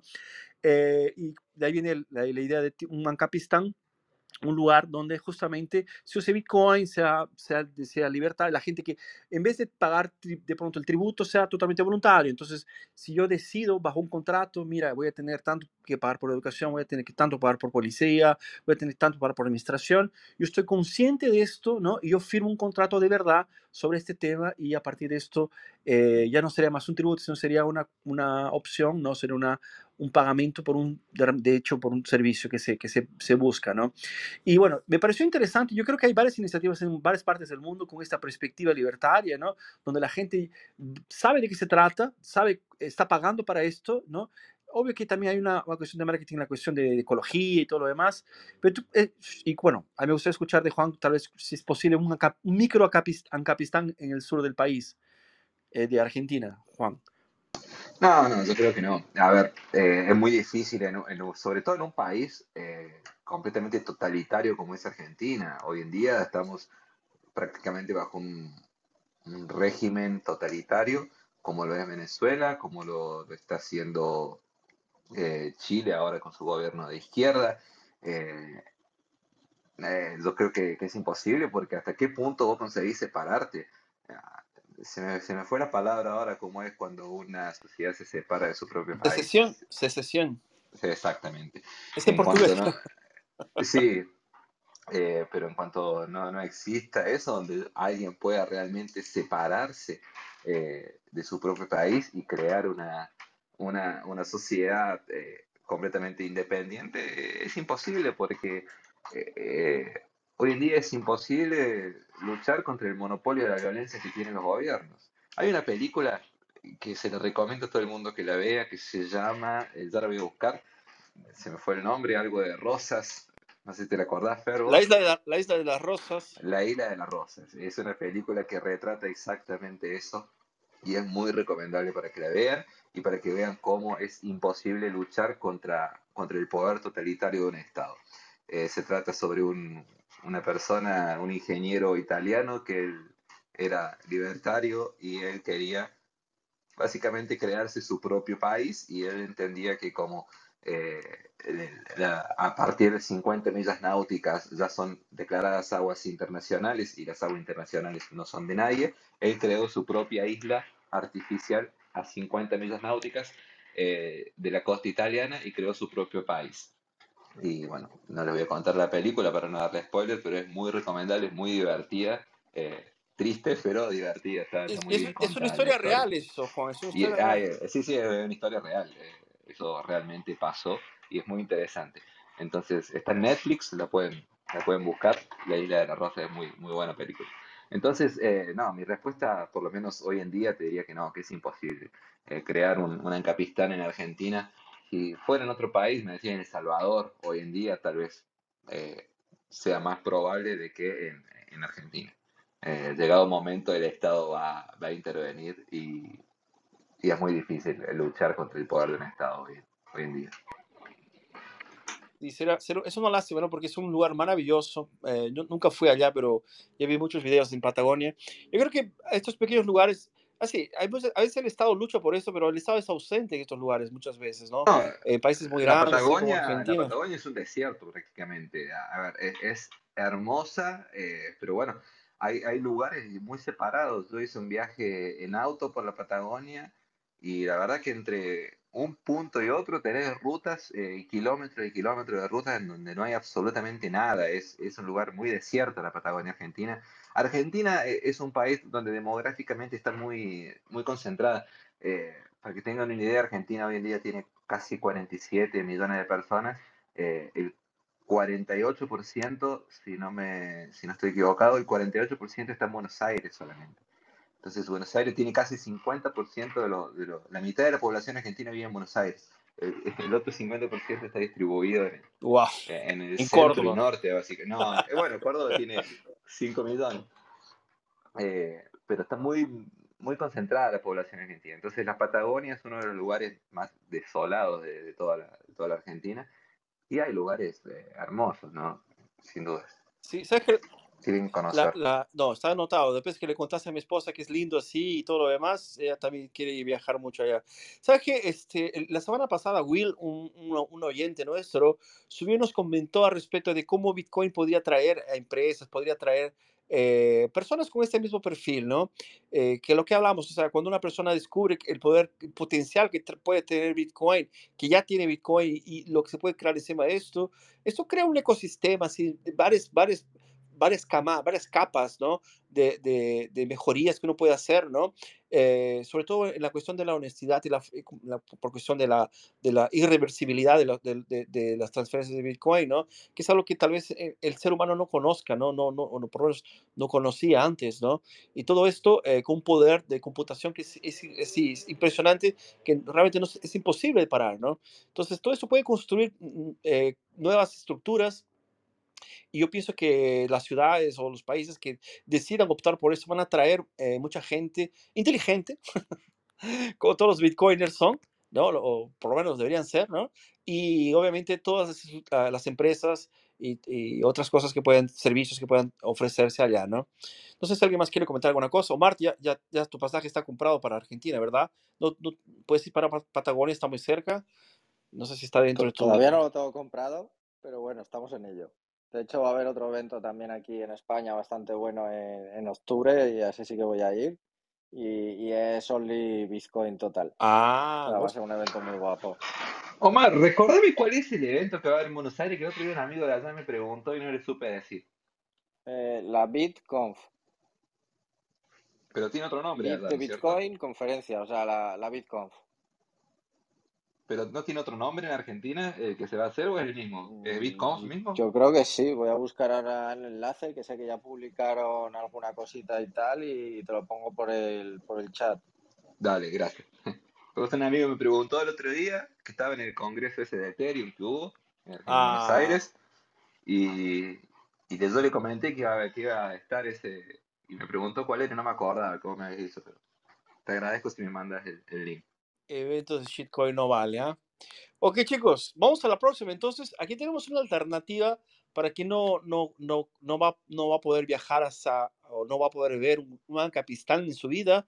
Tal vez pueda crearse su propia opción ¿no? de Ancapistán, que es algo que es muy, muy interesante, eh, una alternativa. ¿no? Mucha gente piensa que justamente las aguas internacionales terminan siendo una opción para poder vivir eh, fuera de esta, este, poder que por así tan eh, hostil que a veces los estados traen, ¿no? Para, para algunas personas. Y esta noticia también es interesante, no sé si Nora nos oyes a leer, porfa, ahí después tomamos su comentario. Sí, cómo no. Eh, mientras abro el link, pues eh, saludar a la audiencia que se ha conectado en este momento, Emilia, Robert, Felipe, Osiris. Gracias por estar aquí en Escucha Atenta. Estamos en, estamos en, el, en la sala de Bitcoin Latino y a continuación leeremos esta noticia. Oldea hasta que tengas para un mega yate. El fundador de Midtable comparte su viaje en la industria de las criptomonedas. Zach Burks dijo que su objetivo era acumular Ethereum, ¿no? Según las siglas que veo allí, y no vender nunca hasta poder permitirse comprar, eh, hasta permitirse comprar la compra de un yate de lujo. Mientras que otros se apresuran a asegurar sus ganancias una vez que que, una vez que precio comienza a subir, algunos están dispuestos a holdear sus activos digitales hasta que puedan perseguir objetivos mayores como un megayate. El fundador de Mictable, eh, Zach Burns, compartió cómo encontró Web 3.0 y pasó de estar arruinado y sin trabajo a fundar un mercado de tokens no fundible, NFT, según Burr, conoció Bitcoin cuando apenas eh, cotizaba a 5.50 en el desaparecido exchange de criptomonedas MacGox en 2012. Desde entonces, Burr siguió comprando y comerciando con criptomonedas. En algún momento, el fundador de Mictable eh, compartió, eh, compartió que pasó de comerciar con Bitcoin a acumular Ether y mi objetivo era sólido, acumular Ethereum y nunca vender hasta que pueda comprar un mega yate. Todavía no he sacado las ganancias. Con el tiempo, Book dijo que se dio cuenta de que quería convertirse en un desarrollador de Solidity y comenzó a aprender a participar en hackathons, a, a probar contratos y a, trabajar en el sector. Para entonces señaló que se independizó económicamente tres años después de empezar. El experto en NFT se trasladó entonces a Tailandia para construir Mictable y en 2017 perdió la oportunidad de reclamar un CryptoPunk. Después de eso invirtió en CryptoKitties y se enamoró de los NFT. Eh, avanzando, ajá, muy bien. Gracias. Ok, chicos, bueno. Eh, ok, dale. Ok, chicos, entonces, eh, esta, esta persona, bueno, es un ejemplo, tal vez no, sea el mejor de todos. Yo creo que hubiera comprado más que un yate si hubiera continuado con Bitcoin, ¿no? Es una, un ejemplo a, tal vez para la reflexión, ¿no? Pero lo interesante de, tal vez tener un, un, yate, ¿no? Para quien, quien busca independencia, es poder salir rápidamente caso las cosas no, no estén muy bien eh, políticamente donde, donde te encuentres, ¿no? Eh, hay, hay, relatos de gente que salió de Cuba cuando, cuando, cuando el caso entró, que tenía yates, obviamente pudo salir, quien, quien estuvo, no sé, en, en, otros, Turquía, ¿no? En otros lugares que, que tenían esta alternativa, tal vez sea una, una opción, tal vez sea un próximo paso, ¿no? Una, una hard wallet y un yate, eh, tal vez termina siendo una, una opción para quien pueda eh, buscar independencia en el futuro. Eh, es una lástima que tengamos que tal vez pensar en eso en un yate como una forma de escape, cuando debería ser un lugar para poder descansar o poder pasear o, tal vez disfrutar ¿no? momentos. Pero eh, yo, yo, lo veo en esa perspectiva, ¿no? O sea, en la cuestión de tener una alternativa para poder estar dentro de una, tal vez una fórmula de, de, de, de, estar libre, ¿no? Realmente cuando uno, cuando tenga la necesidad de hacerlo, ¿no? Yo no sé si alguien ya pensó en esto, si es algo que alguien tiene eh, como plan, cuál sería la alternativa, ¿no? Veamos que, por ejemplo, las cosas suceden tan rápido, nadie imaginaría que el mundo hubiera cambiado tanto en los últimos años, ¿no? Y bueno, y las cosas vienen por ahí, ¿no?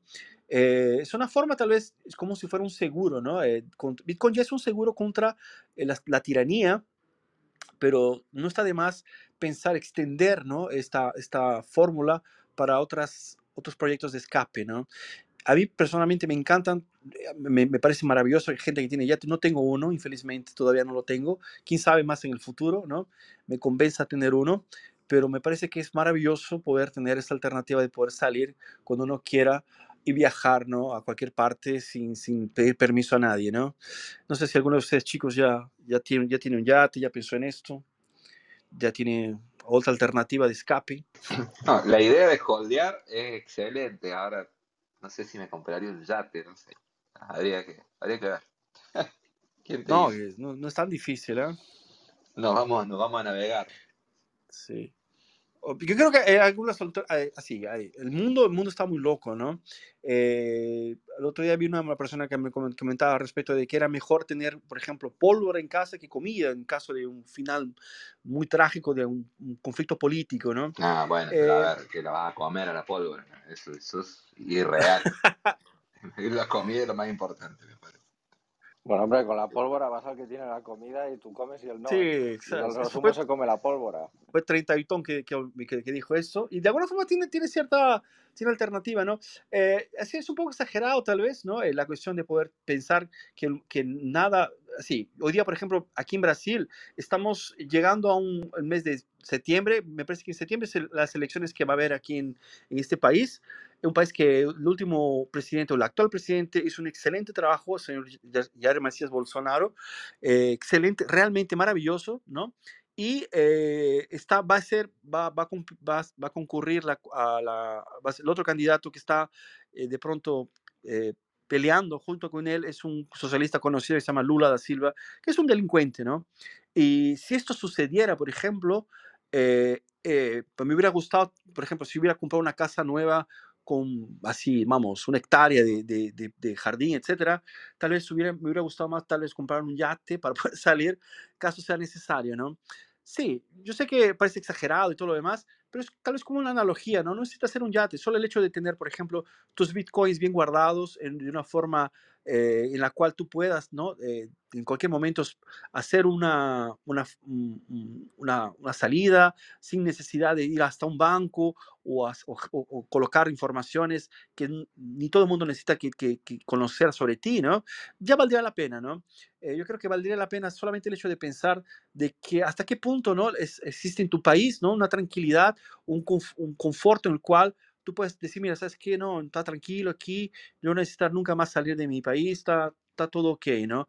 Yo creo que está muy difícil después de los últimos eventos que hubo aquí en, en el mundo, ¿no? Pero en fin, es una, tal vez una, una forma simplemente ver, ver las cosas.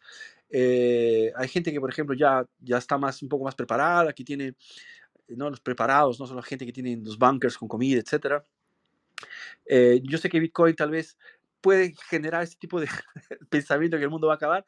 Cuando hablamos de un, fin del mundo eh, eh, fiduciario, fiat, ¿no? Yo, no veo, yo no llego a ese extremo, ¿no? Pero yo estoy seguro que mucha gente que, sobre todo en Centroamérica, ¿no? Dependiendo del país donde estés, eh, le hubiera gustado tener un yate para poder salir y, ir, a, ir, a, recomenzar en otro lugar, ¿no? Dependiendo de la situación que está, ¿no? Veamos cosas pequeñas, así como Venezuela, ¿no? Es, muy cerca de aquí para nuestros países. Pero en fin, solo una reflexión, chicos. No sé si alguno, alguno más tiene una idea sobre este tema o si no, vamos para la próxima. Estamos acabando ya. Partamos, vamos a la próxima. Dale, genial. Déjame ver aquí, Nora. Uh,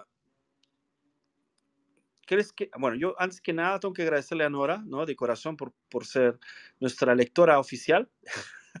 Está yendo muy bien, Nora. Eh, sí, sí, gracias a ti. Eh, colócala en el pingli y así, bueno. Dale. Nora, antes, vamos a aprovechar que estás, que estás con, así hablando, que no coloqué el ping. ¿Nos comentas algún proyecto que tengas ahí donde podemos seguirte? ¿Dónde podemos oh, encontrarte? Muy bien, bueno, yo soy Nora, mi, tengo un grupo, un club aquí en Clubhouse, se llama Hablar sin Libreto y en las redes sociales estoy como Hablar sin Libreto con el número uno. Bueno, me dedico a entrevistas, a moderar, como bien lo ven, a leer. Y bueno, dentro de mis proyectos está por ahora apoyar a uno de mis compañeros en un proyecto sobre la agricultura que tiene que ver también con los conceptos de Bitcoin. Así que bueno, por ahora eso es lo que puedo comentarles. Dentro de lo que es la organización de mi club, pues allí están las salas y pueden pues gustosamente seguirme por allí. Y nada, en lo que tenga otro proyecto en vista, bueno, se los comentaré oportunamente. Perfecto. Vamos a seguir a Nora, gente. Ok, pues por favor, leer, Norita. Vamos. ¿Cómo no? Vamos a pinchar aquí sobre las criptomonedas y según leo bien las estafas, dice aquí. Vamos a ver que por cierto en España una noticia sobre un mega evento de criptomonedas y ya se hablaba algo de estafas. Vamos a ver. Las ocho estafas de criptomonedas más prevalentes en Twitter. Un hilo de 19, un hilo de 19 partes esboza las sofisticadas estrategias que los estafadores están utilizando para separar a los usuarios de las criptomonedas de sus fondos. El analista de ciberseguridad Serpent ha revelado sus selecciones de las estafas de criptomonedas y tokens no, fungibles, NFT, más temibles actualmente activadas en Twitter. El analista eh, indicó que es el fundador del sistema de mitigación de, criptoamenazas basado en la inteligencia artificial y en la comunidad Sentinel. Eh, en un hilo de 19 partes publicado el 21 de agosto, Serpent describió cómo los estafadores se dirigen a los usuarios inexpertos de criptomonedas mediante el uso de webs URLs, eh, cuentas y cuentas verificadas, hackeadas, proyectos falsos, lanzamientos falsos y mucho malware. Una de las estrategias más preocupantes se produce en medio de una reciente oleada de estafas de phishing de criptomonedas y hackeos de protocolos. Según Serpent, explica que la estafa de recuperación de criptomonedas es utilizada por los malos actores para engañar a aquellos que han perdido recientemente fondos en un hackeo generalizado declarando en pocas palabras intenta dirigirse a las personas que ya han sido estafadas y afirman que pueden recuperar sus fondos. Eh, según Serpent, estos estafadores dicen ser desarrolladores de blockchain y buscan a los usuarios que han sido víctimas de un reciente hackeo o exploit a gran escala, pidiéndoles una cuota para desplegar un contrato inteligente que pueda para que puedan recuperar sus fondos robados. Em, a ver, esto se vio en acción después de exploit multimillonario que afectó a los monederos Solana a principios de este mes, ante lo cual Heidi Chacos, el anfitrión del canal YouTube y CryptoTips, le advirtió a la comunidad de que tengan cuidado con estos estafadores y que ofrecen una solución al hackeo. Otra estrategia también aprovechada, eh, según este analista, es que la estafa fake Revoke Cash engaña a los usuarios para que visiten un sitio web de phishing adquiriéndoles, advirtiéndoles que sus criptoactivos pueden estar en riesgo utilizando un estado de emergencia, un estado de urgencia en pocas palabras, para que los usuarios hagan clic en ese enlace malicioso. Eh, entre otras estrategias, utiliza letras Unicode para hacer que una URL de phishing se parezca casi exactamente a una genuina sustituyen letras parecidas y otra estrategia está que los estafadores hackean una cuenta verificada de Twitter a la que cambian el nombre, la utilizan para hacerse pasar por la persona influyente y promocionar lanzamientos o acuñaciones falsas. Ok. No sé, ajá, gracias. Perfecto, Nora, gracias a ti. Bueno, chicos, yo creo que eso de las estafas, bueno, primeramente, ya te voy diciendo que si no es Bitcoin, es estafa. ¿Ok? Ya, ya vamos al plato, parece un poco así exagerado, pero ya te voy diciendo qué es esto, ¿ok? Y ahora, obviamente que cualquier eh, publicidad que haya sobre otras cosas sobre exchange. Hoy día, por ejemplo, se ve mucho, ¿no? La cuestión de las, de las billeteras. Hoy día en la mañana vi una, una, una, una, nueva estafa que era la siguiente.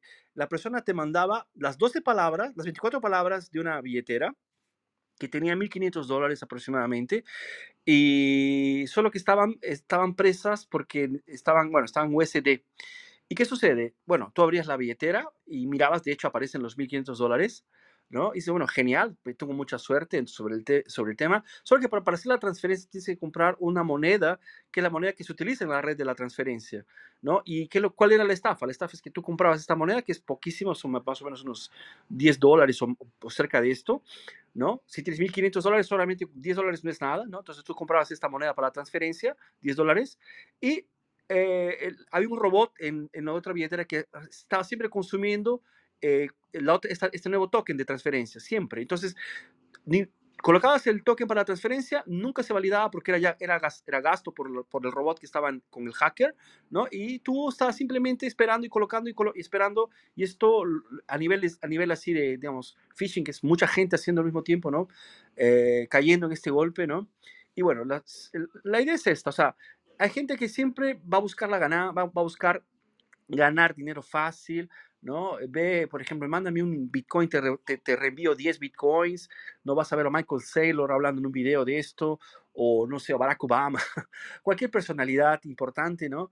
Eh, y bueno, la verdad es que nadie está dando dinero a nadie, ¿ok? Eso es muy importante. Yo creo que como adultos necesitamos entender esto, ¿no? Eh, lo que sucede con Bitcoin ya sucedía en el mundo fiat, ya sucedía con otras cosas, ¿no? Desde que el mundo es mundo, ¿no? Eh, la gente está queriendo ganarle el dinero a, los tontos, digamos así, ¿no? Entonces, la, atención tiene que ser redoblada realmente con Bitcoin. Después de que es la, la, provocación es que busques información, tú mismo tengas el aprendizado de cómo funcionan todo, ¿no? Y siempre desconfía, ¿no? Desconfía, verifica, ¿no? Que es nuestro lema, ¿no? Eh, siempre, estás, siempre desconfía y verifica tú mismo todas las informaciones que sean sobre Bitcoin. Es importante que tengas varias fuentes al respecto, no escuches a todo el mundo, ¿no? Y, bueno, lo importante es que tú mismo seas la, la, principal, ¿no? Eh, quien decide tomar de verdad esta, esta posición, ¿no? Si vas a comprar, no vas a comprar, si vas a transferir o no, pero siempre con mucha atención. No sé, chicos, ¿alguno de ustedes quiere comentar alguna cosa? Fernando, como regla general, cualquier cosa donde tú tengas que enviar o comprar algo va a ser un scam. O sea, digamos, no sería todo así, pero si tú tienes que comprar o hacer algo, ya es un scam. O sea, si te piden, como dices tú, este ejemplo que ha sido muy popular en los últimos meses, ¿no? De te dan las llaves privadas de una billetera, compruebas efectivamente que hay algo dentro, pero cuando la persona quiere extraerlo, pues tiene que meter la propia moneda, pues puede ser Ethereum, puede ser Binance, la que sea, ¿no? Y entonces se lo, hay un robot que inmediatamente lo extrae. Entonces, toda la gente que pica, pues cae en eso, ¿no? Porque el robot va a ser mucho más rápido que un ser humano escribiéndolo, ¿no? Entonces, digamos que siempre hay que ver cuál es el truco, ¿no? Lo que pasa es que yo creo que aprovechan que hay mucho desconocimiento en este mundillo y, y es una pena porque seguro que cae gente pues muy, muy inocente y tal, ¿no? Y, y pica. Y, está pasando, ¿eh? porque si cada vez envían más y más y más y más correos con ese, en ese sentido a través de Twitter y todo tipo de redes sociales, quiere decir que les funciona en un porcentaje suficientemente alto para seguir haciéndolo y cada vez más sofisticado y con más fondos. ¿no? Y, pero como regla general, si tú tienes que hacer algo de pagar algo, ya, ya está mal, ¿no? O sea, como los típicos eh, correos y SMS de te ha llegado un paquete, ¿no? O tienes su, te ha tocado un premio, entonces siempre buscan extraerte a lo mejor pequeñas cantidades, 25 dólares, 50 dólares, ellos tantean un poco a la persona, ¿no? Dice, para poder recibir los 10 millones de regalos que, quiero enviarte, tienes que mandar 100 dólares para la transferencia, ¿no? Entonces mucha gente dice, hombre, ¿qué pierdo, no? Y ese ha sido el timo más, el timo más común, yo creo, de la historia de Internet, ¿no? Desde el, príncipe, los nigerianos de los años 90. Exacto, el príncipe. No, dale, dale, cuenta, cuenta la historia, que mucha gente tal vez no la conozca, Antonio. No, sí, quiero decir que la, la, mayoría de los scams no buscan grandes cantidades, sino pequeñas cantidades de mucha gente, ¿no? Obviamente, luego hay, hay gente que cae en grandes, digamos, estafas, ¿no? Pero eso ya es un poco más tal, ¿no? Mi hermano que estuvo trabajando en la Embajada de Japón, la Embajada de España en Japón una temporada, resulta que tuvieron un caso de un japonés al que le vendieron un castillo en España, pagó no sé cuántos millones de, de euros equivalentes en yenes y llegaba allí con unos papeles que describían la propiedad y nada, ni la, no existía ni, ¿sabes? Quiero decir que la mayoría de los timos son pequeñas cantidades a mucha gente, pero de vez en cuando pillan un pez gordo, ¿no? Y le engañan con una gran cantidad, ¿no? Con timos muy conocidos que además están en muchas de las películas españolas tradicionales, ¿no? Eh, y se pueden ver, ¿no? La literatura también. Es impresionante, ¿no? nada nuevo debajo del sol, ¿no? Todo, todo ya conocido. Sí, es el mismo timo, lo que pasa es que ha cambiado, digamos, el, el ambiente, ¿no? Es el ambiente cripto, ¿no? Por así decirlo, ¿no? Sí, Y obviamente utiliza mucho la confusión, como has dicho tú, pues letras que se parecen, códigos que se parecen a ciertas letras, la gente no mira, no comprueba y entonces entran, digamos, de cabeza en cuanto ven que es un premio. A veces hay gente que por esa sensación de que, bueno, tampoco arriesgo mucho, no se dan cuenta de que se lo están haciendo mucha gente al, mismo tiempo, ¿no? Copian a, por ejemplo, los timos más claros ahora están intentando suplantar a personas en, las redes sociales, ¿no? Y haciéndoles creer que son ellos en una cuenta paralela o la misma cuenta, la gente cae. Especialmente cuando tú sigues a una persona famosa, siempre te va a llegar un, un correo de una cuenta que no es él, pero aprovecha que tú has, has, hecho, te has hecho amigo de esa persona para inmediatamente contactarte y entonces que, tengas esa sensación, ah, si acabo de seguir a Michael Saylor y Marquis me acaba de seguir, obviamente es él, pues no es él, es alguien que te va a intentar engañar y te va a decir que te va a regalar unos bitcoins que solamente le envíes unos cuantos y te envía el doble, ¿no? Entonces, yo creo que aconsejar a la gente siempre mirar, mirar con mucho, mucho, mucho cuidado las cosas, las direcciones. Es una pena porque precisamente la criptografía y los hashes resuelven esto, ¿no? Pero no se han popularizado lo suficiente como para que la gente los utilice y haga las cosas como debe, ¿no? Aunque cuando tú navegas en Internet eh, se utiliza en una especie como en, eh, en el background, ¿no? digamos, de una transacción en Internet, cuando tú vas a una página web que garantiza que estás yendo al servidor correspondiente adecuado a los DNS y tal, y todo eso utiliza la criptografía, los hashes y demás, eh, habría una forma muy fácil de Twitter y todas las redes sociales de garantizar que una persona es la que es simplemente con, con un sello criptográfico, pero bueno, no sé por qué no se ha popularizado, que tampoco es que sea tan complicado, pero por lo menos que compruebe que hay un cambio de pequeño en el nombre de usuario, ¿no? O sea, realmente si tú has seguido a Michael Saylor con un número, con un usuario correspondiente, que cuando él te siga te diga, eh, se parece el nombre, pero el hash no es el mismo. Quiere decir que este usuario, nombre de usuario no es el mismo que tú has seguido, ¿no? Pero bueno, no les interesa porque también viven de los bots todas estas redes sociales. O sea que... Sí, los famosos bots, los famosos robots, ¿no? Aquí en Brasil hubo el Atlas Quantum, ¿no te acuerdas, Juan? famosos robots de Atlas Quantum que prometían hacer crédito. Fue uno de tantos, ¿no? 2019 aquí en Brasil fue una de, eh, de, golpes, eh, fue una cosa increíble. tuvimos Atlas, tuvimos eh, Bitcoin Banco, en fin, un sinfín de, de golpes. Cuando quebró una, fue un efecto cascada que empezaron a quebrar una tras de otra y había gente de muy mucha plata dentro de esas empresas, en fin, fue una catástrofe financiera para muchos. Yo me incluyo, tenía, yo tenía plata. No, yo también, no, no, quiero recordar, es una me duele mucho en el bolsillo, ¿no? Ay, Dios mío. Bueno, menos mal que es viernes, voy a salir así se aprende, así se aprende. Sí, sí, es este, una raya más al tigre, ¿no? Es por eso que e, es, es importante, ¿no? Eh, es, es, yo tengo las, ustedes tienen la suerte, chicos, que están escuchando, la gente que está escuchando aquí en la sala, la gente que está escuchando también en Spotify, que va a escuchar esto el Spotify este martes, ¿no? Eh, así, estamos en 2022 y ya muchas cosas han, se han ido, han ido mejorando, ¿no? Eh, hay gente muy, muy eh, de pronto así, digamos, confiable en el mercado, con mucho tiempo, que tal vez sea interesante escuchar, ¿no? Así no digo que todos aquí seamos, lo seamos, pero buscamos serlo, tal vez. Y en ese sentido, claro, tú vas a tener que hacer tu propia investigación, obviamente, eso es, eso es inevitable, ¿no? Pero existen informaciones, en, es, hoy en español es posible encontrar informaciones, ¿no? Yo me acuerdo que en 2015, cuando empecé así más firme, e, era tan oscuro, era tan difícil, era solo en inglés y, y también no era tan fácil de accesar, ¿no? Y bueno, hoy día las cosas están un poco más fáciles. Yo creo que, eh, sabes, no, no, hay, no hay como, no hay pretexto para no, no, entrar en Bitcoin, ¿no? Porque al fin de cuentas hay opciones para poder aprender, para poder no escuchar, eh, saber de qué se trata, ¿no? Pero claro, aquella historia, como lo ha dicho, lo ha dicho Antonio, si te piden alguna cosa a cambio, mira, ya desconfía, ¿no? Y otra cosa interesante, sabes que el algoritmo de, de, Google es terrible porque una vez que empiezas a buscar sobre Bitcoin, blockchain, no sé, cosas del tipo, vas a encontrar este, gente que está viendo, esta, hay una relación que, ¿no? En Google, este Google Ads que te, te, va, te va a mostrar lo que tú estás buscando, ¿no? Ese famoso algoritmo, ¿no? Y va a haber gente que va a entrar en contacto contigo, va a aparecer eh, venta de robots, venta de trade, venta de, de trade. Nada contra, que hay gente que, que, le guste eso, pero bueno, yo francamente yo lo considero scam totalmente, ¿no? Si alguien tiene la capacidad de tener un robot que lo deja millonario, ¿para qué va, para qué va a vendérselo a otro, ¿no? ¿Por qué no lo utiliza él? Pero en fin, cosas de ese tipo, ¿no? Entonces, mucho cuidado, chicos. Y bueno, en fin, vamos a dejar por aquí. Chicos, solamente para recordar que estamos a seis minutos de, de, nuestra, que nuestra, el fin de nuestra sala, ¿no? Esta sala empieza eh, a las 5 horas de San Paulo, o sea, una, hace más o menos dos horas atrás, ¿no? Hace 46 minutos atrás. Eh, una hora y 46, una hora y 46 minutos atrás, o una hora y 16, ¿no? Una hora y 6 minutos, perdón, una hora y 6 minutos atrás no, bueno, no, son, no somos buenos matemáticos, ya se dieron cuenta.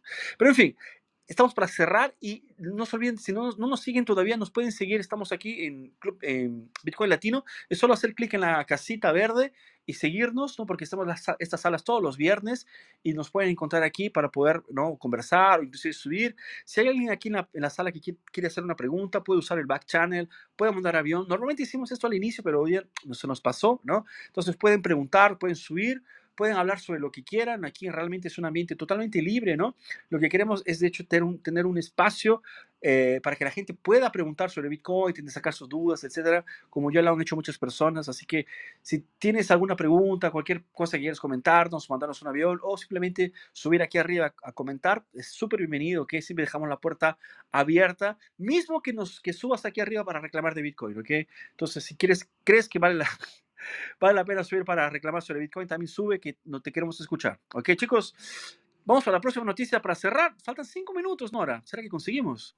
Sí, Fernando, mira, aquí ha subido nuestra compañera Olimpia. No sé si ah, Olimpia, bienvenida, vamos. Si me permites, por, por favor. Olimpia, cuéntanos, ¿cómo estás? Hola chicos, ¿qué tal? Más o menos uh, recuperando una situación familiar, pero quería preguntarles porque últimamente he escuchado mucha información acerca de los eh, agrotokens allá en Argentina y estuve escuchando mucha atención lo que estuvieron comentando ustedes de, de tema anterior. Eh, ¿Ustedes saben algo acerca de esto, de lo que tiene que ver eh, eh, la utilización de, de las criptomonedas para la agricultura? Olimpia, yo, yo conozco un token que existe en Argentina que es hecho para una empresa de vinos, que es hecha, es, es, prácticamente un contrato inteligente, ¿no? Ellos hacen una producción de vino y a partir de esto ellos programan tantas botellas y ahí tú puedes comprar un, contrato y ese vino está asegurado por ese contrato. Ahora, sobre agricultura en cuestión de que de soya, todas esas cosas de ese tipo, porque me parece que Argentina tiene bastante espacio para agricultura, no, sé, no solamente la cuestión de, ganado, ¿no? Yo, yo, francamente no sé, no sé si Juan sabes alguna cosa.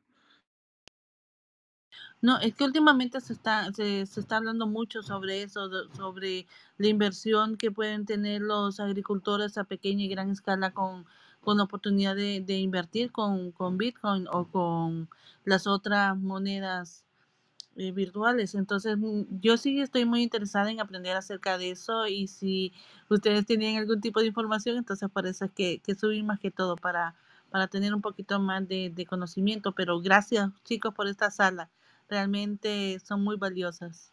Hola Olimpia, mira, te acabo de dejar un enlace en el, en el canal que va un poco de eso, es con el tema del café y es eso, es una empresa, bueno, empresa, una fundación creo que es, o empresa de aquí de España que se dedica precisamente a eso, a, dar dinero, microcréditos a, a pequeños agricultores para, para plantar café. Entonces si quieres echar un ojo que, que está muy guay. Excelente, muchas gracias. Voy a, voy a revisarlo ahorita.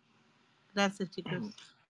todas estas iniciativas Olimpia, que hay muchas a nivel mundial, el problema que tienen es que otra vez volvemos al, al esquema de confiar, ¿no? que te respeten la participación a través de una tokenización. O sea, que, que está muy bien, se utiliza una tecnología nueva, pero al fin y al cabo hay una separación sustancial entre quién, el agricultor, la empresa, quien tokeniza, y el hecho de que se respete realmente lo que se dice que se va a hacer o se va a respetar cuando la persona participa en ese No, pero aquí no hay token, aquí es con DAI. O sea, es un smart contract, DAI, no, no hay token. No, pero quiero o sea, decir que... El token lo tienen para respaldar y tal, pero bueno, que no tiene nada que ver. Pero bueno, me refiero a que volvemos al modelo de... Se trata más de una iniciativa empresarial que utiliza una nueva tecnología para ponerse en contacto con posibles inversores de manera un poco microfinanciación, ¿no? Como colaborativa y tal. Simplemente un medio diferente, ¿no? Vamos, que, que, que, viene a ser que si tú confías en esa gente y que además va a respetar lo que dicen en DAI o en lo que sea, Omar, quiero decir, al final es el modelo confianza otra vez, ¿no?